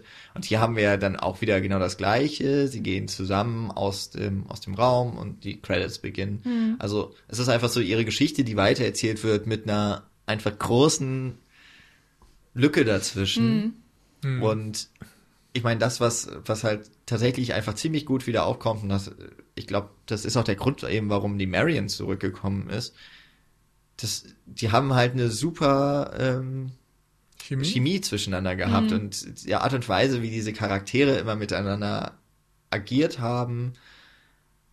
Ich finde halt diese Szene aus, aus Jäger des verlorenen Schatzes, die eigentlich ja eine Liebesszene sein soll, wo dann Indy einschläft, ja, das äh, in, in diese, auf diesem äh, Piratenschiff. Das Ja. ist halt einfach cool und so geht's halt weiter, weil sie sind sich ja die ganze Zeit nur am gegenseitig foppen. ja. Mhm. Äh, Ja, ja, auch ist in immer so eine Screwball-Comedy ja. bei den beiden, ne? Das ist echt großartig. Und, und so wurde es halt fortgesetzt Ja. und deswegen finde ich, hat, kann man die sich, also das ist halt die Art und Weise, wie Mhm. sie zusammen sind und Spannend wird dann natürlich auch, wie wird das dann im nächsten Film? Also der jetzt dann eventuell, ja, so in zwei Jahren vielleicht dann doch mal kommt. Also äh, wir wissen ja, Harrison Ja. Ford ist dabei. Ob Marion dabei ist, weiß ich jetzt persönlich gar nicht, habe ich nicht geguckt. Ähm, Aber es wirkt nach dem vierten eigentlich erstmal so, als könnte die Reihe damit dann auch abgeschlossen ja, sein. genau, ja. Ich, ich Hm. du meinst mein- die Reihe, äh, also Marion und, und Nee, Nee, also Indiana überhaupt. Jones, ne? Indiana Also ich glaube ja. auch nicht, dass die zu dem Zeitpunkt wussten, ob da noch mehr kommt. es war auf Und ich jeden Fall geplant. Mal, Also es waren tatsächlich immer fünf Filme geplant, also auch schon in den waren 80ern. Echt? Ja. Okay, das war mir neu. Aber, Aber- meinetwegen, ich finde nur, wie auch immer das dann von denen vielleicht intendiert war, gerade weil es eben diese Doppelung zwischen Teil 1 und Teil 4 geht und weil dieser Bogen irgendwie geschlossen wird und weil man dann eben auch sagen kann, aus dieser Figur Indiana Jones wird jemand, der äh, jahrelang unfähig war, Beziehungen einzugehen und sich zu binden und irgendwo sich niederzulassen, ähm, dem wird irgendwie im Verlauf des Films erst seinen Job und, und alles, was ihm sonst irgendwie ausgezeichnet hat, ein Stück weit genommen. Und am Ende erkennt er dann unter Umständen, dass das, was ihm fehlt, das, woran er sich hätte festhalten können, die Familie ist. Und die bekommt er. Und das ist natürlich auch wieder nicht nur für die Figur interessant, sondern gerade auch für den Autoren Steven Spielberg, der ja immer dieses Familienmotiv in seinen Filmen beackert hat, der selbst sehr eigentlich davon geprägt war, glaube ich, dass, ähm, dass seine Eltern sich geschieden haben und er irgendwie immer versucht hat, in seinen Filmen so ein, so eine heile Welt, äh, Familienbild ähm, hin, herzustellen. Ob das bei E.T. ist, wo ähm, der kleine Junge auch irgendwie sich mit E.T. anfreundet, um ja, einen Ersatz für Probleme im Leben zu finden. Oder selbst bei Krieg der Welten geht es irgendwie darum, eine Familie zu vereinen. Du kannst eigentlich bei Der Weiße Hai und sonst was Ja, immer dir immer jeden. Spielberg-Film angucken und es hat ganz oft Hook. etwas. Ja, Hook, Guck ist so echt. Jurassic Parade. Park auch, ne? Beispiel, Vater, ja. Mutter, Kinder, Ja. die zusammenwachsen. Das ist im Grunde so eines der Kernthemen Mhm. von Steven Spielberg und dass er das jetzt eben auch noch bei Indiana Jones ähm, unterbringen kann und zum Ende führt. Meinetwegen auch schon in manchen vorherigen Mhm. Teilen, wo das dann ne, im zweiten Teil darum geht, dass Vater, Mutter, Kind wieder mit Shorty Ja. und so weiter hergestellt wird oder Mhm. im dritten, wo dann irgendwie diese Versöhnung und so mit dem Vater stattfindet. Hier ist es eben auch nochmal. Es ist, äh, weil du das gerade sagst, gestern habe ich mir den, äh, den Satz äh, gemerkt extra für den Podcast. Jim Broadband ist ja, spielt ja Mhm. auch eine kleine Rolle, ist der Dekan von der, von der Universität. Der neue Marcus. So ein bisschen, genau. ähm, und der sagt ja zu Indy, nachdem er ihn feuern musste und aber dann auch selber gesagt hat, ja, ich musste auch, ich musste meinen Hut nehmen, ähm, gibt's diesen Satz, uh, we're, we're, we've come to an age when life uh, stops giving us things and starts taking them oder so. Ja. Und dann kommt das ja mit den, äh, wer alles verstorben ist, die Jobs weg, man zieht irgendwie weg und das das Schöne ist ja auch, das ist halt ein, wird so als Thema gesetzt. Und im Laufe des Films beginnt's aber ja, dass Indy immer mehr als tatsächlich noch vom Leben quasi bekommt. Erst eben kommt äh, die Marion wieder zurück in sein Leben, dann wird ihm gesagt, du hast einen Sohn. Und am Ende bekommt er ja nicht nur seinen Job zurück, sondern wird ja ähm, Vize-Dekan oder so. Ja, irgendwas, ja. Auf jeden Fall bekommt sogar noch mal eine höhere Stelle Mhm. wieder. Er ist wieder, Mhm. seine Reputation ist wieder hergestellt und das, Ja. Also wo auch so ein Bogen geschlagen wird, ne? Also der Held ist an seinem tiefsten Punkt auch immer etwas, was ja bei Indiana Jones, was mit dieser Figur gemacht wird. Er wird ja auch immer Mhm. verprügelt, er bekommt äh, seinen Widersacher, Mhm. spielt ihn irgendwie immer aus, Er verliert immer eigentlich alle seine Sachen. also bis auf, Hut. bis auf seinen Hut, ja. Ja. Genau. Ist auch mal Und ganz witzig. das finde ich, ähm, ist Mhm. auch so ein schöner Bogen und eine sehr, eigentlich eine sehr ernste Mhm. Erzählung, die da irgendwie auch wieder so drunter schlummert. Ich fand den Moment auch ganz schön, äh, als Mariam ihm dann sagt, so, weil die, sie denken ja wirklich, sie sterben in dem Moment. Ähm, auch so ein bisschen so eine konstruierte Szene, aber gut, hat funktioniert. Und ähm, er, er streitet es ja gar nicht ab. Er ist einfach äh, vollkommen f- überrascht und dann sagt, und dann nimmt es aber sofort an. Und er glaubt es ihr sofort. Und äh, das nächste Mal, wenn, äh, wenn, ähm, wenn Matt dann in die Szene reinkommt, er fängt ja auch sofort an, ihn Son zu nennen und Sohn und äh, weiß nicht, Junior irgendwann auch und so. Also er hat es einfach sofort irgendwie akzeptiert und umgesetzt. Das fand ich echt total spannend zu beobachten, weil ich das so in dem Film noch nie gesehen habe. Und ähm, was ja irgendwie auch so ein bisschen zeigt, so, ja, vielleicht ist er auch bereit, äh, Vater zu sein. Vielleicht äh, hat er wirklich auch Lust drauf. Und er hat Matt ja vorher auch schon kennengelernt und hat ihn ja auch schon ein bisschen erzogen, so, ne? Also diese Szene alleine da, wo sie in der Bar sind und ähm, Matt spielt sich so total auf als der coolste, der, der, der geilste äh, Schlägertyp ja. und äh, so, ich bin der Anführer der Gang hier, ne? Ich bin, ich sehe auch noch richtig gut aus und ich habe mein mein Butterfly-Messer und so ein Quatsch, ne? Und äh, er, ähm, Indy ist ja so vollkommen unbeeindruckt und äh, stellt auch die Cola wieder weg, wenn Matt die Cola klaut, so im Das Sinne von, nein, nein, Junge, das, äh, das lassen wir mal. Und ähm, das ist schon so leicht erzieherische, erzieherische Maßnahmen. Und ich fand es echt ähm, spannend, wie das im kompletten Film umgesetzt wurde. Mhm. Und wie gesagt, vor allen Dingen der Moment, wo er dann das erfährt und sofort annimmt, okay, du bist mein Sohn, komme was wolle und dann auch so, "Wa- was, du hast die Schule nicht zu Ende gemacht? Ja, oder eher, du hast nicht die Schule, also du hast ihn nicht gezwungen, in der Schule zu bleiben, ja. Das ist irgendwie großartig, wie er sofort ähm, vom, vom Einzelgänger-Archäologen zum äh, Vater fast schon dann doch Partner von Marion wird und, ähm, und, und, und trotzdem macht alles Sinn. Also er, er bleibt immer noch dieselbe Figur. Das ist, ähm, das ist wunderbar geschrieben. Ich bin jetzt ja doch ein bisschen überrascht, wie viele positive Dinge wir irgendwie Ja, ich wollte auch gerade sagen, wir oder? müssen mal anfangen, doch so ein bisschen Weil- Kritikpunkte hervorzuheben. Letztendlich, das, was wir gesagt haben, will ich auch auf keinen Fall negieren. Das ist da alles irgendwie drin und das mag ich an diesem Film. Die Probleme beginnen für mich eigentlich in dem Moment, wo sie den Kristallschädel finden. Erstmal, weil da Welchen? diese merkwürdigen, den, ja, den ersten natürlich. Äh, naja, aber sie finden ja dieses, äh, dieses Alien-Dings in der Folie mit dem magnetischen Gedöns, Ja. weil da ist ja auch schon ein, ein Kristallskelett drinne. Und dann Das finden man, sie ja den ja. Kristalls, äh, den Schädel Ja. finden sie dann ja in diesem Grab. Genau. Okay, das meinst du. Ja, Gut. das meine ich. Und in diesem Grab sind erstmal diese Typen mit den exotischen Masken, die einfach da sind und nicht viel Sinn machen. Ja, die waren doof. Ja. Und das ist irgendwie schon fürs Worldbuilding, finde ich, nicht gut gelöst, dass sie einfach auftauchen, wieder weg sind und dass da irgendwie noch Witze gemacht werden, dass Grabräuber erschossen werden, aber dann kommt halt niemand, der schießt, sondern dann kommen ein paar exotische Menschen, die Giftpfeile pusten. War einfach aus meiner Sicht nicht gut gelöst. Diese Schädel sehen furchtbar aus. Ich finde, das sieht aus wie durchsichtiges Plastik, was sie da zusammengegossen haben.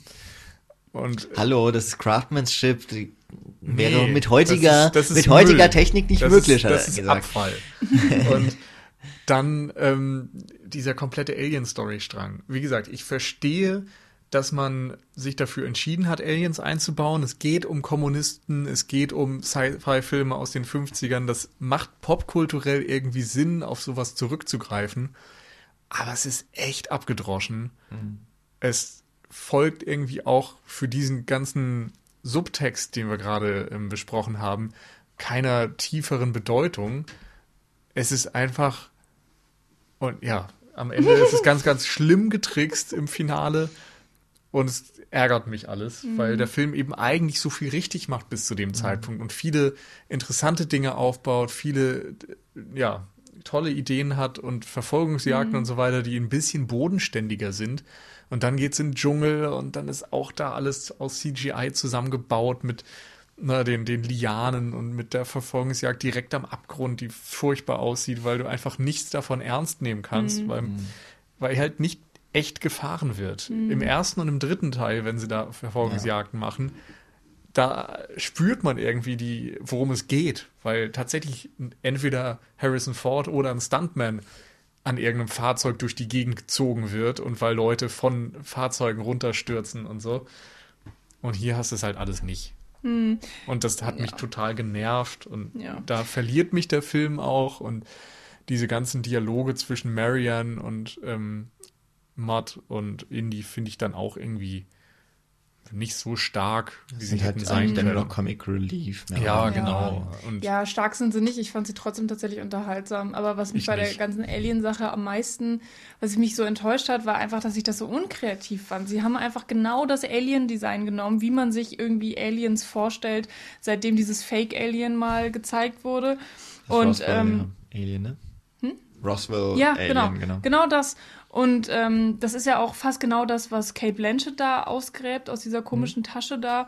was macht Ähm, doch irgendwie, wenn es um die 50er geht, wieder total Sinn, dass man dann auch genau das 50er-Bild von Aliens aufgreift. Ja, vielleicht, aber trotzdem haben sie ja versucht, eine eigenständige Geschichte zu erzählen, auch mit diesen Azteken oder Maya. Oh Gott, es tut mir so leid, aber ich glaube, es sind Maya die in ganzen dem Dinger Fall, da durcheinander. aber- Ich habe es mir einfach nicht gemerkt, es tut mir leid. Aber diese, ja, diese alte Kultur, ähm, dass sie da versuchen, auch den, den Spagat zu wagen, von wegen, okay, die waren schon äh, vor Tausenden und Tausenden von Jahren hier, sie waren einer der Gründe, dass die äh, Gesellschaft oder die Menschheit sich auch weiterentwickelt hat, dadurch, dass sie die Technologie mit reingebracht haben. Gleichzeitig ähm, Aliens sind nichts Schlechtes, sondern sie sind wa- was Positives. Sie waren sogar selber Archäologen und haben die Menschheit gewertschätzt, anstatt sie zu vernichten zu wollen und so weiter und so fort.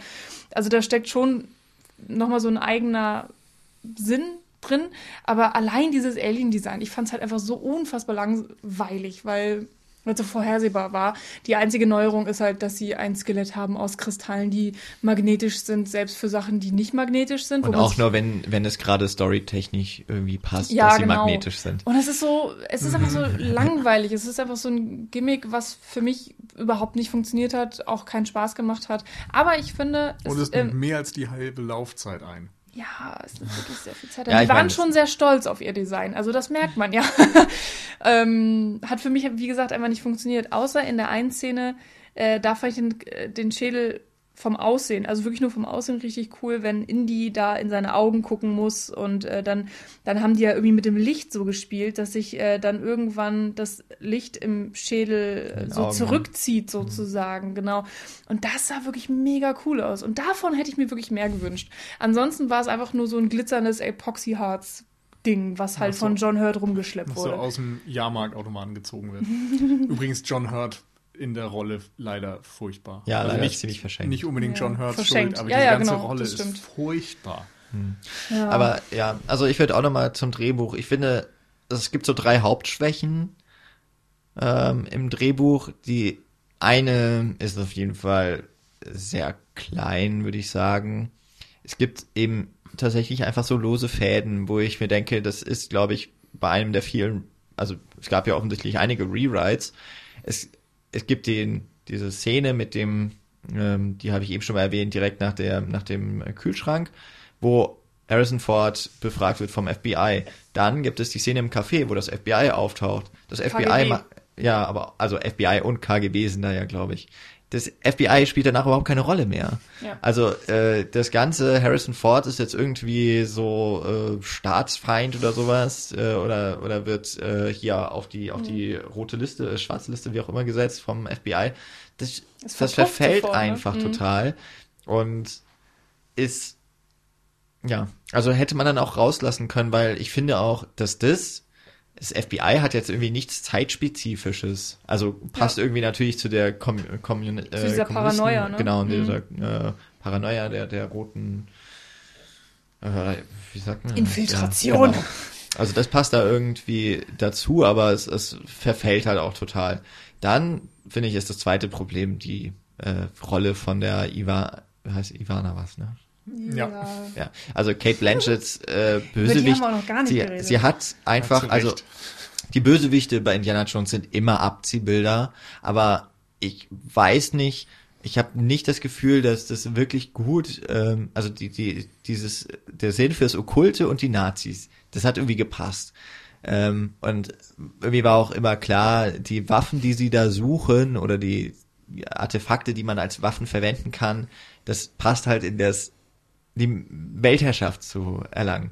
Äh, Unsterblichkeit, Übermenschen und sowas. Das war da alles mit drin. Mhm. Ja, vor allem die Nazis haben ja auch wirklich nach dem goldenen Gral gesucht. Also Ja, ja. die echten Nazis. Es gab ja wirklich Heiligen. so. Was? Nach dem Heiligen Gral. Ja, was habe ich gesagt? Goldenen. Goldenen. wir wissen ja nicht, er war ja aus Holz. Ja, genau. Ähm, also das ist echt, klar, Faust aufs Auge, dankbarer kann man es den Drehbuchschreibern dann natürlich gar nicht machen. Und ich weiß nicht, vielleicht war es auch mit der Sowjetunion, mit diesem äh, so Okkulten und diesem Psychic-Ding. Ähm, mag sein, aber im Endeffekt ist es eine Frau, die sich dadurch charakterisiert, dass sie einen wahnsinnig großen Wissensdurst hat. Und was hat das bitte schön, also was hat das mit dieser äh, Kommunismus gegen Kapitalismus, was hat das mit dem Kalten Krieg zu tun? Also ich finde, die Verbindung passt irgendwie nicht und es ist auch total lame am Ende. Also Und was ist das für eine bösartige Eigenschaft, gerne Wissen zu erlangen? Ja, also und aber Dann ja, hat sie ja auch noch irgendwas mit Telekinese irgendwie da zu Ja. tun und es wird irgendwie angedeutet, dass sie irgendwelche übernatürlichen Kräfte hat und das ist alles so. Das, was auch völlig im Sand verläuft. Ja, Ja. ich glaube, sie macht sogar, macht sie nicht sogar anfangs das Tor von Area 51 auf? Sie, Nee, sie nein, nein, so sie, komisch die ja, Hand sie hebt so die Hand und gibt den Ja. Befehl, dass die, äh, dass er die Sprengkörper ne? Ja, oder okay, sowas. Sie, meinetwegen. sie hat doch irgendwie zweimal versucht, so aus Indie irgendwas Mhm. rauszuholen mit so einer Handbewegung. Das ist super Ja, aber ich glaube, das ist halt, das ist halt auch innerhalb des Films Schauspiel, aber es wird halt dann verbunden mit diesem, Ja. mit den Crystal Skulls, Ja. ne, dass die diese Kraft haben und Ja. und dass sie das interessiert und dass sie da irgendwie auf so eine komische Art und Weise eine Wissenschaftlerin ist. Mhm. Ähm, das würde ich sagen, ist so der, der zweite, der schon ein deutlich größerer und wichtigerer Punkt, weil Indie braucht halt auch einen richtig fiesen Ja. und durchdachten Bösewicht und den gab es eigentlich immer irgendwie auf eine Art. Der war immer Durchdacht würde ich nicht mal sagen, aber fies, ja. Ja, und also- so drei Kerneigenschaften. Ja, oder genau, eher sowas, genau. Also auf jeden Fall so, wir hatten eigentlich immer, äh, im ersten Teil mit dem Belloc hatten wir eigentlich Indiana Jones in Kopie, nur dass er halt weniger Moral hat. Aber gab es da nicht sogar zwei? Ja, da gab's Locker da- und den genau. Typen, den Nazi mit der Hand. Genau, Ja. der Nazi. der Oder- diesen, ja, die Nazis diesen schmierigen Typ. Belloc Ja, ja, war doch so genau. ein Franzose. Das ist der Belloc. Ja, Genau. der hat sich ja kaufen lassen, ne? Ja, die haben Ja. sich ja die ganze Zeit eigentlich immer einen Wettstreit geliefert, Genau. Ja. wer zuerst irgendwas Ja. entdeckt. Oder zum Beispiel auch im, im dritten, da haben wir ja die wunderhübsche Nazi-Braut, Die- ja, die Frau Schneider. Dr. Schneider. Ja, genau. Elsa Und ähm, ich finde, die ist natürlich auch irgendwie überzogen, aber es hat super funktioniert, weil sie, die war halt auf eine Art irgendwie auch charmant und die hatte halt interessante Szenen, die hatte auch ein paar gute Sprüche und hat äh, Indy halt auch an der Nase rumgeführt. Das war irgendwie halt auch ganz geil bei ihr, dass sie, sie, dass sie ihn täuschen konnte. Mhm. äh, Mit den einfachsten Mitteln. Und er war halt so blöd und hat sich drauf eingelassen. Weil Wie er der halt Vater, so, so der Sohn. Ja, genau, weil er so geblendet war. Und das hatte dann auch eben so seine Momente und dies, das merkt man sich dann halt auch einfach. Und bei Kate Blanchett merkt man sich, dass sie eine hässliche Frisur hat, den ganzen Film lang diesen grauen Body trägt, wo man sich auch denkt, wer hat sich das ausgedacht? Und sie hat einen Degen. So, warum? Aber gut, hat sie halt. Und äh, ja, Weil Ja. Shia LaBeouf wohl Fechtunterricht hatte und das äh, war wohl in der Jobbeschreibung. ja, äh, mein drittes Problem, und da komme ich dann auch eigentlich zu Nils großen Kritikpunkt, ist halt die Der Grundsätze. Nein, nein, das, das die grundsätzliche äh, Story einfach. Und ich glaube, das haben wir auch schon mal in vorhergehenden Folgen, wahrscheinlich in der letzten besprochen, als wir schon mal so angeteasert haben, was halt jetzt mit dem, dass wir mit dem vierten Teil wahrscheinlich ein bisschen, wir haben schon mehr gelobt, als ich gedacht hätte, einfach generell. Obwohl, wie gesagt, ich finde den Film unterhaltsam und finde ihn nicht so schlimm, wie viele Leute ihn machen. Aber diese grundsätzliche Geschichte der Kristallschädel ist ähnlich eigentlich, die, diese Sankara-Steine aus dem zweiten Teil sind auch in der westlichen Welt einfach relativ unbekannt, aber es sind ja tatsächliche Legenden. Auch der Kristallschädel sind tatsächliche Mythen. Aber Indiana Jones steht und fällt halt auch ein bisschen mit dieser Mythologie, die dahinter steckt. Und wenn die nicht ganz so ähm, gut ausgewälzt werden kann, dann wird's halt auch ein bisschen langweiliger. Und das merkt man ja einfach. Sobald es damit so richtig losgeht, fehlt dem Film irgendwie so ein bisschen der Drive. Und stattdessen kommen auch noch immer abstruser werdende Actionsequenzen. Wir müssen auf jeden Fall nochmal auf diese Dschungelszene Oh dann Gott. eingehen. Alle, alle CGI-Tiere einfach. Ja. Ah, Ähm, ich, ich finde, und äh, das noch ganz kurz, ähm, ich, und ich glaube, das habe ich aber auch schon beim letzten Podcast angesprochen, aber falls nicht, ähm, es gab ja ein Indiana Jones, also es mehrere Spiele gab es ja auch, Mhm. und es gab dieses super tolle, es hieß Indiana Jones 4, weil äh, es gab ein Spiel zum, so ein Point-and-Click-Adventure zum dritten Film, zu den ersten beiden glaube ich nicht, und dann kam ein Indiana Jones 4 ein paar Jahre später und das war halt über Atlantis, also auch eine verloren, eine, eine verschollen gedachte Stadt, also sowas wie jetzt auch Eldorado. äh, genau, äh, Akator heißt es, glaube ich, oder so. Ähm, also äh, jetzt in dem Film. Und das ist eine ein so geiles Spiel, eine so geile Story. Das hätten, das wurde damals auch viel so im äh, Nachgang zu diesem Film gesagt, dass sich die Fans gewünscht hätten, die hätten einfach The Fate of Atlantis äh, umgesetzt. Ähm, war auch gegen Nazis und war, aber das hätte man ja auch mit, das hätte man ja auch mit den KGB-Leuten irgendwie austauschen können. Das wäre einfach, das wäre geil gewesen. Ähm, Ja, oder du hättest auch irgendwie so die Nazis aus Südamerika nehmen können, die sich in den 50ern da irgendwie noch festgesetzt haben oder so. ja, also Denk dir halt was aus.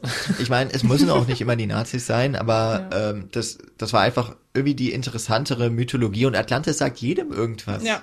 Ähm, und aber ich meine, es kommt ja noch ein fünfter Teil, man, es ist jetzt noch nicht klar, worum es da geht.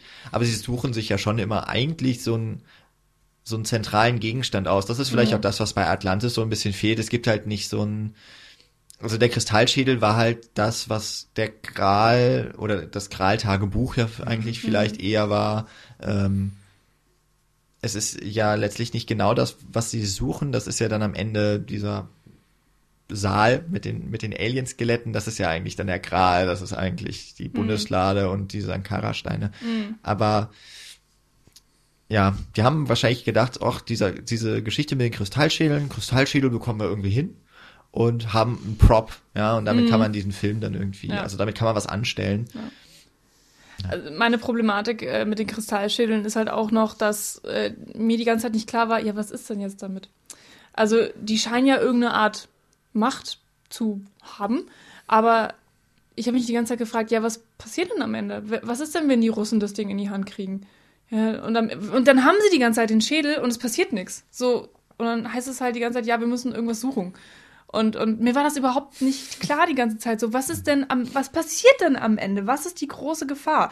Weil bei der, bei dem Gral weißt du, wenn der den Nazis in die Hand fällt, dann äh, ist irgendwer unsterblich oder sie haben Jungbrunnen oder was auch immer. Also, ich will jetzt nicht so genaue Worte packen, aber da hast du, du weißt exakt die Wirkung des Grals und du weißt, wenn die Nazis das in die Hände kriegen, ist alles scheiße. Genauso ist es bei der Bundeslade. Okay, da wirst du am Ende, trickst die Bundeslade sozusagen die Nazis aus. Aber es ist beim Gral ja auch so.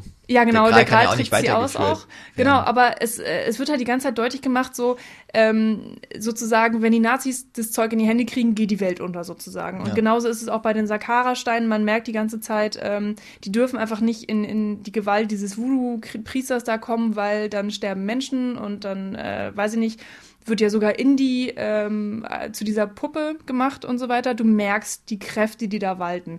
Hier hast du einen Stein, Indy guckt ihm in die Augen und das Einzige, was passiert, ist, dass er sagt, ja, ich muss den Stein, ich muss den Schädel zurückbringen. Und dann denkst du so, wow, okay. Und Oxley ist irgendwie vollkommen verdattert und, und das checkst du halt auch nicht, weil du hast ihn vorher nicht kennengelernt. Ich habe tatsächlich gedacht, der wäre schon immer so gewesen und habe dann am Ende erst gecheckt, ach so, der wird dann wieder normal. Ach so, warum, was hat das miteinander zu tun? Und in dem Moment, wo sie dann in dieser Kammer stehen, ist es dann halt auch wieder dieses Ding von wegen auch mit der Bundeslade so ähm, die Russin denkt sie kriegt jetzt alles alles alles Wissen der Welt und dann explodiert ihr Schädel weil es zu viel ist ja. ja. aber das ist irgendwie auch so Trick 17 halt zum fünften Mal jetzt und mhm. hat überhaupt nicht funktioniert und diese ja. diese diese die die Auswirkungen waren einfach schlecht präsentiert schlecht deutlich gemacht wenn sie überhaupt da waren und dann fliegt es, das UFO in die Luft und du denkst ja. dir auch nur so, ja. Also es gibt ja schon, es äh, wird dann ja in diesem Camp, sagt ja die Kate Blanchett, diese, dieser Kristall hat irgendwie eine komische Wirkung auf den Menschen, mhm. man kann damit Leute manipulieren. Und dann denkt man ja, das ist das Ziel. Aber halt anders als bei der Bundeslade und so weiter, läuft es nicht auf das, also auch so überhaupt nicht auf das hinaus, was eigentlich am Anfang gezeigt wird. Es geht, mhm.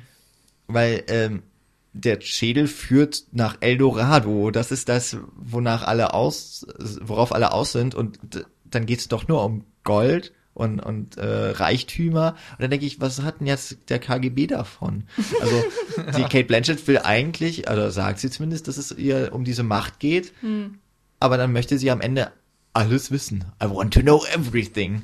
Mhm. Und das, das hat irgendwie nichts mit dem zu tun, warum sie eigentlich losgezogen sind. Und das mhm. ist halt auch so das, also dass sie diesen Kristallschädel hatten und sie wissen nicht so richtig, wo, was mit dieser Mythologie eigentlich anzufangen. Ja.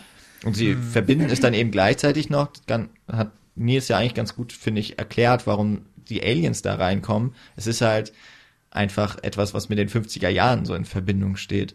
Mhm. Ich habe nämlich neben dem furchtbaren Honest Trailer Video zu Indiana Jones 4, äh, wo ich einmal wieder mehr bestätigt wurde, dass das einfach ein scheiß äh, YouTube-Kanal ist, ähm, habe ich auch ein Essay noch geguckt, das können wir dann vielleicht auch noch verlinken. Ähm, so ein bisschen die Verteidigung von Indiana Jones 4, der sagt auch, es ist der schwächste Teil, aber er ist eigentlich nicht so viel schlechter als zum Beispiel Temple of Doom. Also eigentlich genau das, was ich auch sage. Er macht nur irgendwie eine Aussage, die ich komisch finde, nämlich er sagt, die ersten drei Teile hat Steven Spielberg als B-Film äh, konzipiert wo, und auch jetzt der vierte Teil wäre eigentlich ein B-Movie, aber halt im Sinne der 50er Jahre. Und ich würde eben insofern widersprechen oder eben soweit zustimmen, ja, Indiana Jones 1 bis 3 führen zurück auf diese Serials, das war halt B-Ware, aber er hat es nicht inszeniert, als wäre es ein B-Movie, sondern er hat es als große Produktion durchaus also schon ernsthaft, natürlich mit, mit Augenzwinkern und so weiter, aber das mhm. sind keine Filme, die als B-Ware rausgekommen sind. Das ist kein Sharknado, der äh, rausgebracht wird und soll halt ein, ein Trash-Film werden. Ähm, nee. Aber, aber es bezieht sich sehr stark darauf und ähm, aber es ist schon was anderes als ein B-Movie. Und ähm, deswegen verteidigt er dann zum Beispiel in dem Video einige Dinge, die andere Leute so, also zum Beispiel auch der Kühlschrank, ist dann nicht ganz so schlimm, weil es ist ja nur ein B-Movie. Und dann mhm. denke ich so, ja, nicht wirklich. Äh, ich glaube, B-Movie muss man hier vielleicht, oder würde ich dann anders verstehen, sondern eher auf den Punkt zurückgehen, den wir vorhin schon mal hatten, ähm, mit dem Sprache lernen und so weiter. Mhm. Dass es eben nicht darum geht, irgendwie ein, ein realistisches, tiefgründiges Werk auf eine Art zu äh, machen, sondern es geht um Unterhaltung. Es geht ja. um pure Unterhaltung, es geht um Kino der Attraktion. Mhm. Und das, würde ich sagen, trifft auf die ersten drei Teile absolut zu. Natürlich ist da irgendwie, weil Steven Spielberg natürlich ein fähiger Regisseur ist, auch immer noch mal ein bisschen was Tieferes drin an Botschaften oder an Dingen, einfach weil er das da drin dann vielleicht angelegt hat oder auch unterbewusst gewisse Dinge mit ähm, reinbringt.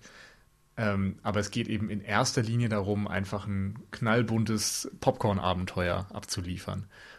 Und in dem Sinne ist es dann ein B-Movie. Das, ich weiß nicht, ich glaube, da, da muss man dann immer gucken, wie man das bezeichnen will und wie nicht. Es ist natürlich, was das Budget angeht und was das Handwerk angeht, absolut keine B-Ware. Aber so als der zweite Film des Abends, der ne, mehr auf Unterhaltung geht und, und schnell runtergefilmt wurde, ein bisschen schnelle Unterhaltung anstatt komplett durchdachtes, äh, ne, anspruchsvolles Kino zu sein.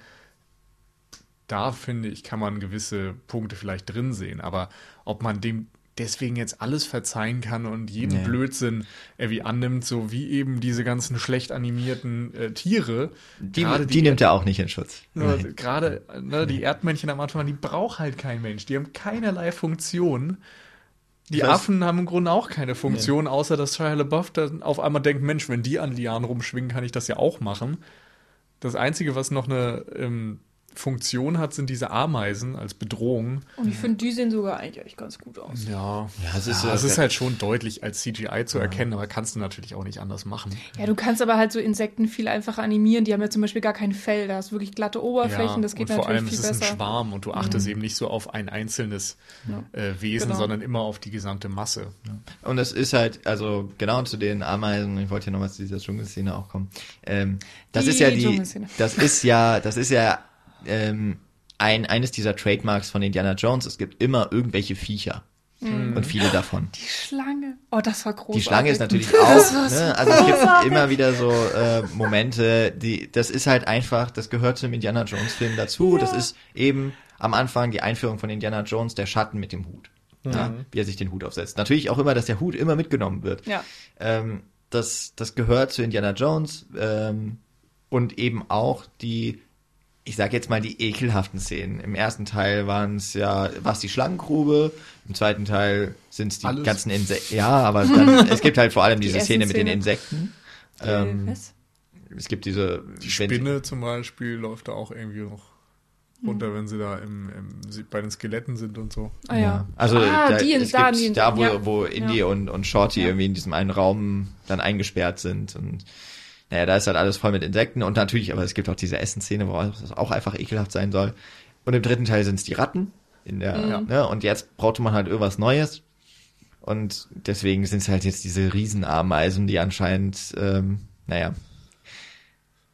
Ich hätte jetzt eigentlich gesagt, es wäre doch viel cooler gewesen. Äh, man ist im Amazonas, warum nimmt man nicht Piranhas? Oder so? Oh, Piranhas. Wäre aber auch schlecht animiert gewesen. Insofern. Mir hätte eigentlich auch die Schlange gereicht. Also einfach als Rückgriff nochmal Ja. auf Teil 1 und es ist ein gelungener Gag. So, warum will man dann überhaupt irgendwie CGI-Tiere da drin haben? Das braucht man nicht. Ja. Aber, ne, aber es ist, Naja. es, dieser, dieser Ekelfaktor gehört halt irgendwie dazu. Das Problem ist irgendwie nur, dass diese Ameisen finde ich halt nicht eklig. Das ist, die sind, irgendwie ist es ganz schnell Ja. klar, okay, das ist eine Bedrohung. Und es, es kommt irgendwie ganz cool so am Anfang, weil sie ja auf diesen Hügel drauf fahren und das äh, ist dann eben der Ameisenberg. Also in dem Fall ist es ja fast wirklich ein Berg. Ähm, und na gut. Ich meine, dann wird halt der eine Typ irgendwie komisch von Ameisen über, überfallen und weggetragen.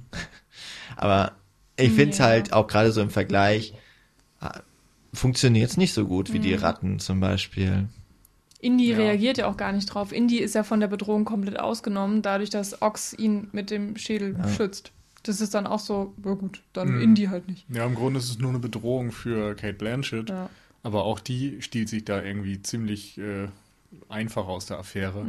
Und dadurch hat es natürlich eine ganz andere Qualität. Und vielleicht auch, weil du räumlich nicht begrenzt bist. Bei allen anderen Indie-Filmen, die du aufgezählt hast, geht es dann immer um eine bestimmte Kammer oder so, in der diese Insekten sind. Und du kannst nicht weg. Und hier sind wir im Freien und du kannst irgendwie in sämtliche Richtungen wegfahren oder nach oben oder sonst wie. Und schon bist du sicher. Das ist so ein bisschen, ja, hat eine andere Qualität, glaube ich. Es war so aufgesetzt. Ich glaube, es war halt einfach, oh, wir haben, wir brauchen so eine Szene und Ja. lass sie uns in Brasilien oder Peru, wo Mhm. auch immer das dann ist, lass uns das da einfach hinversetzen. Und das würde ich auch sagen, ist so ein Problem bei dieser Kühlschrankszene, dass man einfach gesagt hat, wir wollen Atomtests mit reinbringen, weil das ein Bild ist, das du mit den 50ern vielleicht verbindest.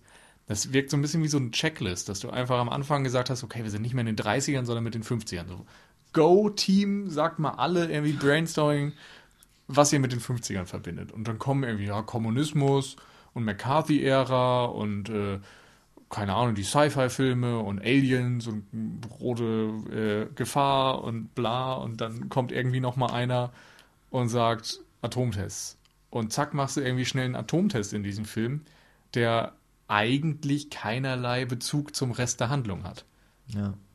Und das finde ich ist so ein bisschen schade, denn eigentlich wie gesagt, ich verstehe dieses Familienbild, was da nochmal irgendwie thematisch aufgegriffen wird, aber ansonsten geht es im gesamten Film null um Atomenergie oder sonst etwas, um Atomwaffen.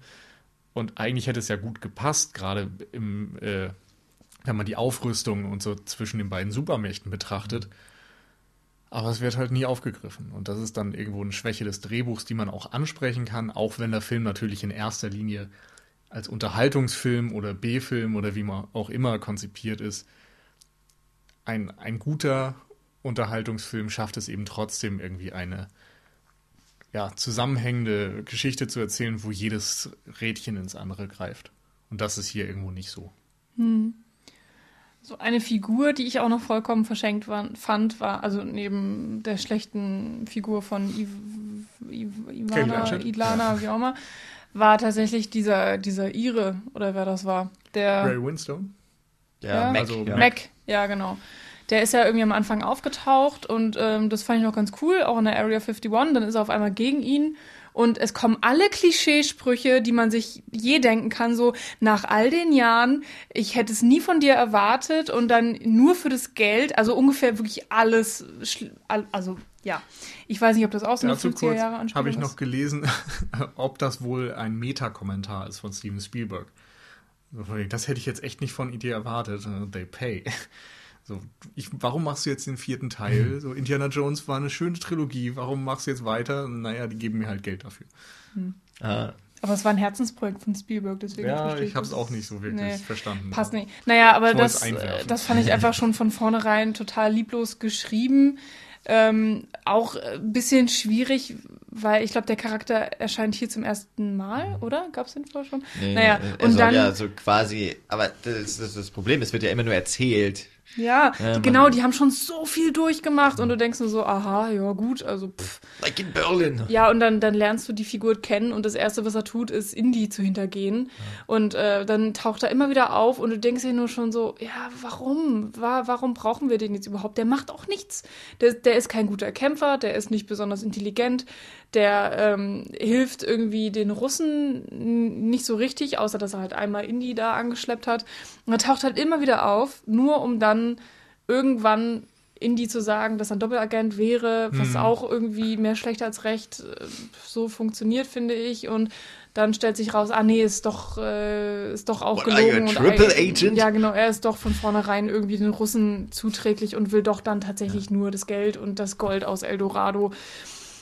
Und äh, pff, dann hat er auch noch so eine bescheuerte Todesszene, die überhaupt nicht passt. Und äh, ja, ich weiß nicht. Also von vorne bis hinten finde ich diesen Charakter unfassbar schlecht geschrieben und auch nervig für die Handlung. Also er hat mich wirklich genervt.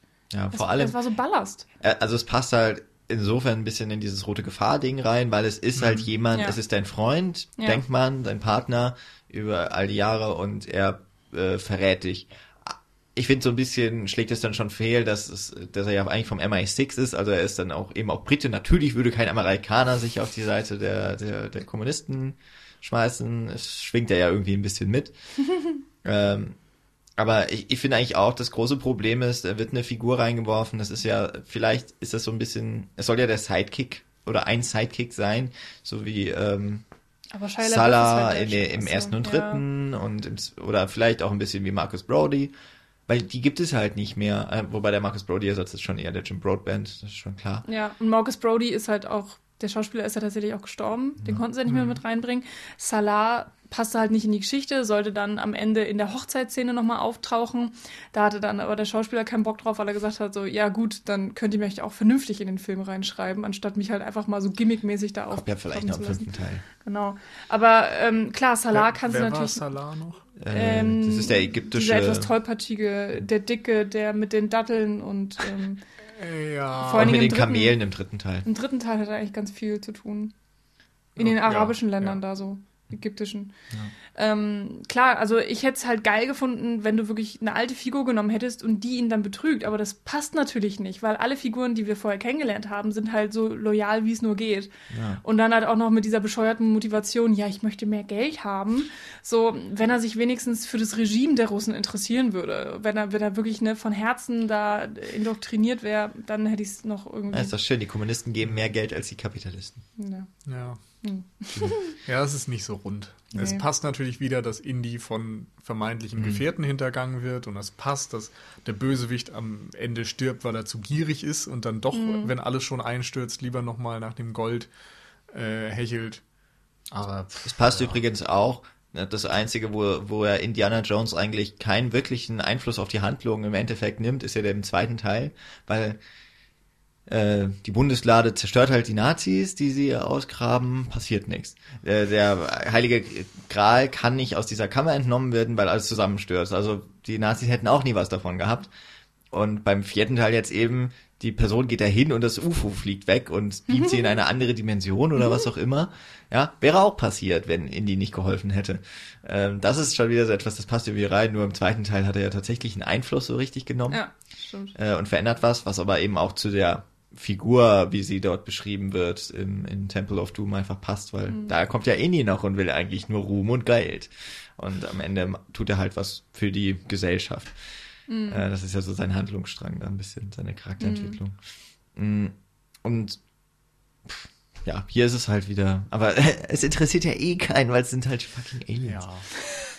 Ja. ja. Aber ich, ähm, also ich bin fast durch mit meinen Punkten eigentlich. Ich würde aber, weil wir den Film eigentlich, also oder weil ich ja auf der Seite eher bin, ne, ich habe ja gesagt, ich schlage mich eher auf die Seite des Films, würde ich da doch noch eine Sache noch einbringen wollen, die mir gut gefallen hat. Und ich glaube aber auch auf Kontroverse gestoßen ist. Ich finde, dass Shia LaBeouf und die Figur von Matt echt cool ist. Also ich finde, das ist eine erfrischende äh, Zugabe zum, zum Indiana Jones Franchise. Er nervt nicht so wie ähm, Shorty. Shorty, genau, Frau. im zweiten Teil. Ähm, ist aber ja, also, aber er hat ja eine ähnliche Funktion. Er ist äh, mhm. auf der einen Seite ein Sidekick, er ist der junge Wilde, er hat irgendwie seine, er wird durch sein Handeln auch mehr oder weniger charakterisiert, durch seine, äh, durch seine Kleidung, dass er halt das Motorrad fährt und dass ihm sein Motorrad so wichtig ist. Ähm, er sagt ja auch, das erste da im Camp sagt er ja auch, mein Motorrad haben sie stehen lassen. Also ist so damit verbunden und ähm, er, er hat irgendwie Zeiten von Schwäche, hat aber auch immer noch Zeiten von Stärke. Er ist derjenige, äh, er hat diesen schönen Moment, wenn, äh, wenn sich Marion und Indy eigentlich ja in die Arme fallen und küssen wollen, dass er dann das, das Skelett im, in, die, in die Hand drückt und sich quasi so dieses, diesen Repay hat. Hier halt mal. Jetzt bist du derjenige, der hier mal rumstehen muss. Und ich finde, das funktioniert einfach ganz gut. Und ich habe auch damals gesagt, ich könnte ihn mir wirklich gut vorstellen als Indie-Nachfolger, weil obwohl er das, was ihm halt eigentlich so ein bisschen fehlt, ist ja der archäologische Background. Ja, den hat er ja gar nicht. Er ist halt eher ja. so der hm, ja, also natürlich er liest nicht, gerne, in, hat er nicht gesagt, in der Form wie Indie. Also er hat natürlich auch nicht die Erziehung äh, in Anführungsstrichen genossen. Ah. Ähm, die, weil, weil natürlich, also wäre Matt mit Indie aufgewachsen, wäre natürlich irgendwie ein ganz anderer Mensch geworden. Aber mh, hm, trotzdem fand ich halt diese eine Szene so bezeichnend, wo Indiana Jones sagt so, ja, ich habe Pancho Villa getroffen und Matt rastet vollkommen aus. So, was, du hast den getroffen? Und so, wie alt war er? Bla bla bla. Und da zeigt sich ja schon, dass er diese Affinität dazu hat. Ähm, dann auch noch hat er natürlich Züge seiner Mutter mitbekommen und die hat ihn anscheinend im Fechten gelehrt, wo man sich auch denkt, okay, was kann denn der dann vielleicht hm. noch so?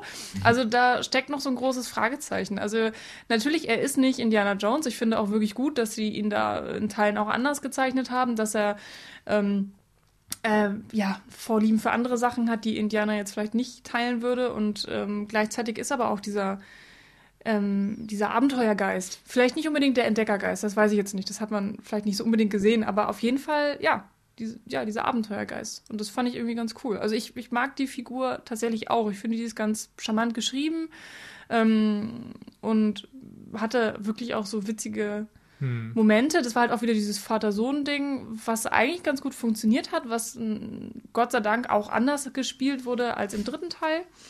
Ähm, Nee, fand ich doch auch gut. Ich glaube, beim ersten Mal war ich so ein bisschen genervt, einfach weil er halt so macho-mäßig auch mhm. rüberkommt.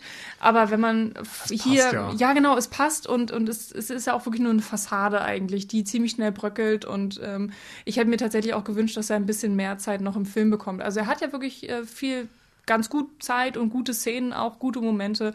Aber ähm, dadurch, dass wir wirklich hier viele, viele, viele Figuren haben, ich habe auch wirklich das Gefühl, mehr als in den anderen Filmen, Ähm, also die Ja, mehr die Figuren, die auch sind, wirklich ja. mehr noch eine Rolle spielen. Ja. So. Ja. Und, und äh, da kriegt, kriegt er vielleicht nicht so das große Stück Kuchen, was er sich vielleicht verdient hätte, so an Zeit. Das ist im Grunde auch genau mein Problem damit. Ich mag ihn so in der ersten Hälfte des Films. Ich glaube, auch fast alle Momente, die ihr erwähnt habt, kommen aus dieser Zeit des Films, außer vielleicht dann dieser eine Marion-Moment noch. Ähm, aber ab einem gewissen Zeitpunkt wird er so ad acta gelegt. Ja. da ist er dann Ist er irgendwie nur nur noch dabei, für ein ne? bisschen Slapstick-Momente, die dann auch echt doof sind, wie ne, diese Lianen-Szene und die Sachen, die ihm in einem Schritt äh, die ganze Zeit da äh, reingeschleudert werden während der Fahrt. Das ist einfach nicht mehr lustig und das hat dann auch nichts mit seiner Figur irgendwie zu tun, die eigentlich charakterisiert wurde, so als junge Version von Indiana Jones, der auch übermütig ist und sich selbst überschätzt und ein bisschen größer macht, als er eigentlich ist. Und äh, ja, darum nervt es mich so ein bisschen, dass es verschenkt wurde, das Potenzial, was definitiv da ist. Und ich glaube, ich würde halt keinen Film mit ihm in Anführungszeichen sehen wollen. Einerseits, weil ihr selbst schon gesagt habt, ihm fehlt so dieses Archäologische. Er ist vielleicht so ein interessanter Sidekick oder eine interessante Figur, aber ich glaube nicht, dass er so ein, dass er diese Art von Franchise führen könnte. Und wir haben ja auch schon jetzt beim äh, vierten Teil genug kritisiert, dass die Nazis als Bösewicht eben nicht dabei sind und andere Bösewichte schlechter funktionieren. Und wir müssten nun mal in den 50ern bleiben. Und irgendwie finde ich, passt das nicht. Also ich, ich muss jetzt nicht einen Indiana Jones Film sehen, ohne Harrison Ford, ohne die 30er, ohne die Nazis, mit einem Typen, der kein, kein Archäologe ist. Das ist mir einfach zu weit weg vom Kern. Und insofern, glaube ich, tun sie gut daran, nicht in diese Richtung weiterzugehen, sondern wenn dann sich andere Lösungen zu überlegen, wie man mit diesem Franchise noch was machen kann.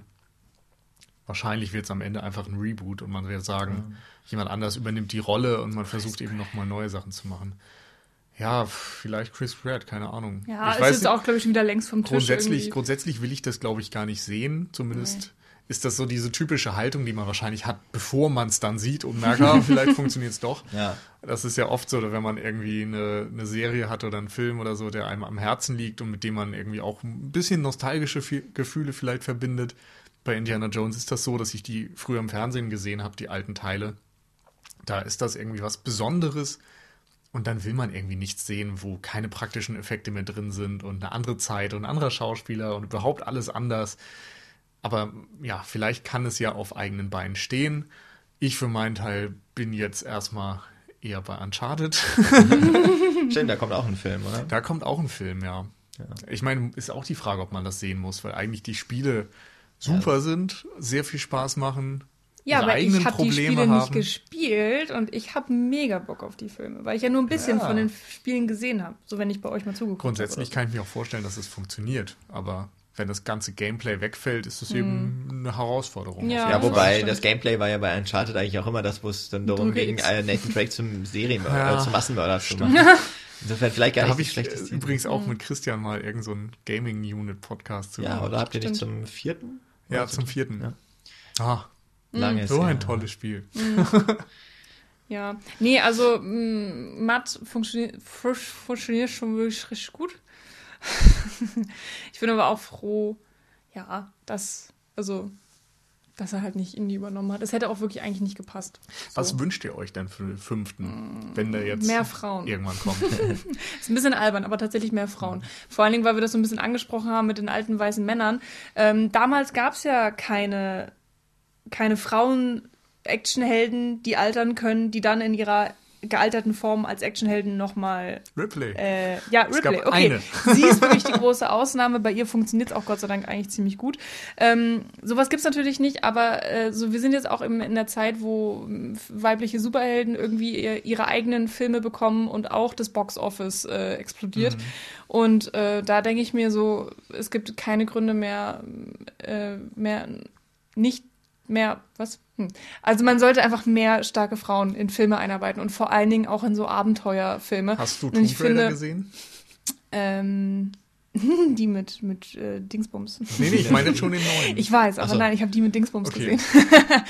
Nein, es aber gibt ja einen neuen Tomb Raider. Ja, Also, nee, den habe ich noch nicht gesehen. Hatte ich aber auch echt Also, keine Lust nee. drauf. Also dann kamen die ersten Kritiken und dann dachte ich auch noch so, nö. Ähm, also nee, sie soll das ja ganz gut gemacht haben. Ich glaube, sie ist nicht das Problem im Film. Aber vor allen Dingen, äh, weil wir jetzt hier eben diese starke, geile Marion, nee, Entschuldigung, nicht die geile Marion, aber die, ähm, Die starke Figur. die starke, großartige Marion äh, wieder aufgetaucht ist, was ich tatsächlich auch schon so ein bisschen vergessen hatte, ehrlich gesagt, ähm, dass sie in dem vierten vorkommt, habe ich halt Bock, dass in irgendeiner Form einfach äh, starke, interessante Frauenrollen auch bei Indiana Jones in irgendeiner Form eine Rolle spielen. Ähm, meinetwegen auch gerne als Bösewicht, ist mir Schnuppe, weil ich finde halt wirklich im, im dritten hat es auch richtig gut funktioniert. War auch so leicht sexistisch mit dieser ganzen, sie ist unfassbar wunderhübsch Sache, aber es wurde ja auch kniffig so genutzt und ähm, das würde ich mir einfach äh, wünschen. Wie auch immer das sei. Ein interessanter Sidekick oder ebenbürtiger Gegner oder was auch immer. Also ich weiß ehrlich gesagt gar nicht, was jetzt äh, beim fünften, es gibt ja eigentlich dann, sie müssen es halt zu Ende bringen mit Indy. Ja. Irgendwie, weil äh, Harrison Ford kommt einfach in ein Alter, wo es nicht mehr, also wo man es ihm auch irgendwann, glaube ich, dann doch nicht mehr abnimmt, ja, so, Stand so jetzt toll. ist er 77. Genau, also, also sie müssen ja irgendwann mal anfangen auch zu drehen und es, es wird, glaube ich, nochmal eine größere Herausforderung. Ich, ähm, das jetzt dann schon wieder, wenn der Film jetzt tatsächlich 2021 rauskommt, sind wieder 13 Jahre vergangen zwischen den Filmen, wo, wo man einfach auch vielleicht dieses, den Sinn dahinter sich nochmal, also sollte man vielleicht einfach hinterfragen. Aber wir haben jetzt eigentlich mitbekommen in den letzten Jahren, wie sich Harrison Ford von seinen großen Rollen verabschiedet hat. Äh, sowohl in Blade Runner finde ich eigentlich, da hat es ganz gut geklappt.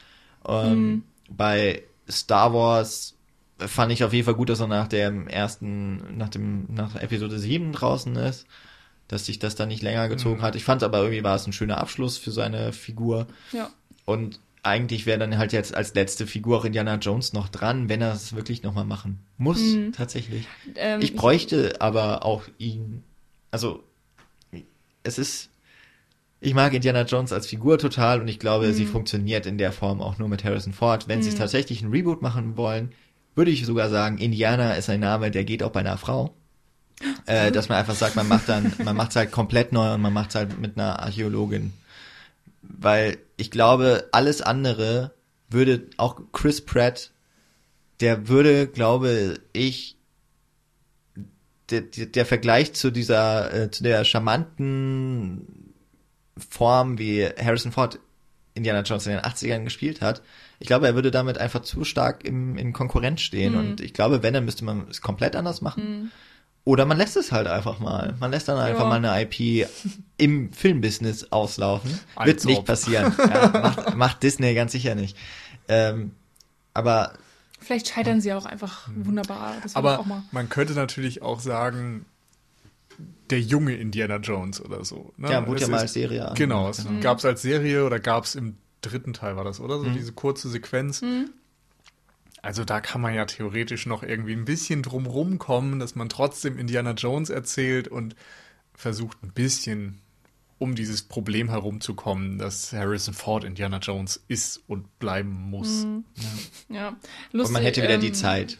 Also das wäre ja dann eher 20er Genau. Jahre wahrscheinlich. Aber Ja, stimmt. ja, aber ist vielleicht dann doch trotzdem coole Ne? Zeit. Apropos äh, Jahr, Jahrzeit, Jahre, Jahreszeit, Zeiten, Jahreszahlen. Ähm, dieser hier hat ja 57 gespielt und du meintest gerade 13 Jahre später. Das heißt, wir wären dann irgendwo so 1970. Plus, minus. Wo ich mich auch gerade gefragt habe, was war denn Vietnam da? oder Da so. war ja eigentlich so Da ähm, könnte sicher Steven Spielberg an New Hollywood nochmal ein. Drogen. Die Archäologie war in den 70ern eigentlich tot, oder? Also, nee. nein, natürlich nicht, aber wie gesagt, ich glaube, dann könnte man schön nach Vietnam fahren oder so. Irgendwo in den Stellvertreterkrieg. Und Ich meine, der, Gucken, der, der, der fünfte Film muss natürlich, der kann ja in der Theorie auch 1965 dann spielen oder so oder sogar 75, was weiß ich, aber Ja, es wäre auf jeden Fall, es wird wieder ein Zeitsprung kommen. es ist Mal halt gucken. spannend, wie sie Also- dann dieses Jahrzehnt dann in die Filme einbauen werden, ob die genauso direkt Bezug nehmen wie jetzt hier in den, im, im vierten vor allen Dingen. Ähm, man könnte ja auch Harrison Ford einfach komplett Computer animieren. Das wäre doch mal eine Idee, oder? Ja, mal gucken. Äh, hat Disney, glaube ich, Erfahrungen mitgemacht, die allesamt gut aufgenommen wurden. ja ich glaube auch. Ja. Ja. Ja. Aber schwierig zu sagen. Ich, ich fände es einfach schön, wenn weiterhin diese wenn diese Begeisterung nicht verloren geht. Also das ist ja auch immer Indies Ding. Er ist einfach ähm, so begeistert von der Archäologie, dass es ja auch immer sein größter Antrieb ist. Und selbst in Momenten, wo er ähm, für, weiß ich nicht, wo er gefangen ist vom KGB und er kriegt irgendwelche Informationen vorgesetzt, ist er halt einfach. Indie. Ja, er ist Indie und er will dann auch den nächsten Hinweis finden und, ja. und er ist dann, er, er, schließt alles um sich rum aus. Er denkt gar nicht dran, dass der KGB gerade neben ihm steht und dass er die Informationen gerade eben auch für den KGB ähm, zusammensammelt. Ähm, ja, weil er, weil er in seinem Element ist irgendwie und das, das darf auf keinen Fall äh, verloren gehen, in welcher, in welchem Moment irgendwie auch immer. Ja. ja. Gut, ich meine, letztlich, es ist alles Spekulation, wir werden es mal sehen. Disney ja. hat ja bewiesen mit Star Wars, in was für eine Richtung sie wahrscheinlich eher tendieren. Also den irgendwie werden sie wahrscheinlich sehr stark versuchen, den Geist wieder einzufangen. Vielleicht wird sie auch einfach ein Jäger des verlorenen Schatzes noch einmal nur mit einem anderen Artefakt ausgetauscht. Nils äh, freut sich wahnsinnig drauf, wie man seinem Gesichtsausdruck äh, entnehmen kann. Kill me. ähm, ja, bei uns steht auf jeden Fall auch als nächstes was Großes an, auf jeden Fall. Wir haben ja schon wieder eine runde Folge. Da müssen wir noch einiges gucken, glaube ich, vorher, damit wir da entsprechend drüber sprechen können. Ähm, ja, also es ist ja Monster Mai, Monster May. Vielleicht, ähm, deswegen, ja, es kommt irgendwas, es kommt was Großes. Ähm, ja, und wie ihr vielleicht alle schon mitbekommen habt, wir sind ja mit unserem Podcast mittlerweile umgezogen auf einen anderen Hosting-Service quasi oder wie auch immer man das nennt, ein neues Plugin. Jedenfalls hat es uns Plattform. jetzt ermöglicht, dass wir unseren Podcast neben iTunes, ich glaube bei Stitcher oder sowas sind wir auch, ähm, mhm. Podcast.de und so weiter. Wir sind jetzt auch auf Spotify hörbar. Ähm, und wie ich ähm, das formuliert hatte, glaube ich, bei Twitter. Also all die Leute, die den Podcatcher zu anstrengend sind, die ihr kennt und die uns deswegen noch nicht gehört haben. äh, es gibt jetzt die Möglichkeit, uns bei Spotify auch zu hören. Es sind alle Folgen außer unsere ersten zehn dort verfügbar, wie auch jetzt so im normalen Archiv. Ähm, also 240 Folgen Cinecouch sind das dann bald. Da hat man einiges zu hören. Ähm, und ansonsten findet ihr uns nach wie vor auf unserer Seite cinecouch.net auf Twitter und Facebook. Und ich glaube, Nils, du warst zuletzt noch im Gast, äh, als Gast beim INAF Talk. Ja, so ist es. Wir haben wieder Basta Divano gehabt, genug Couch. Äh, und haben über italienische Genrefilme gesprochen, in diesem Fall über Dämoni von Lamberto Bava. Also auch da nochmal eine, eine Empfehlung des Hauses fürs halbe eigene Haus ungefähr. Ähm, ja, und somit verabschieden wir uns bis, in, bis zur nächsten Folge und freuen uns, dass ihr die Indiana Jones Reihe mit uns nochmal zusammen Revue passieren habt lassen. Und mal schauen, vielleicht dann in zwei Jahren wieder, wenn es tatsächlich was wird. Bis dahin, also bis in zwei Wochen, nicht 2021. Viel Spaß im Kino, wo auch immer. Es läuft ja so ein Superheldenfilm gerade. Ja. Tschüss. Ciao.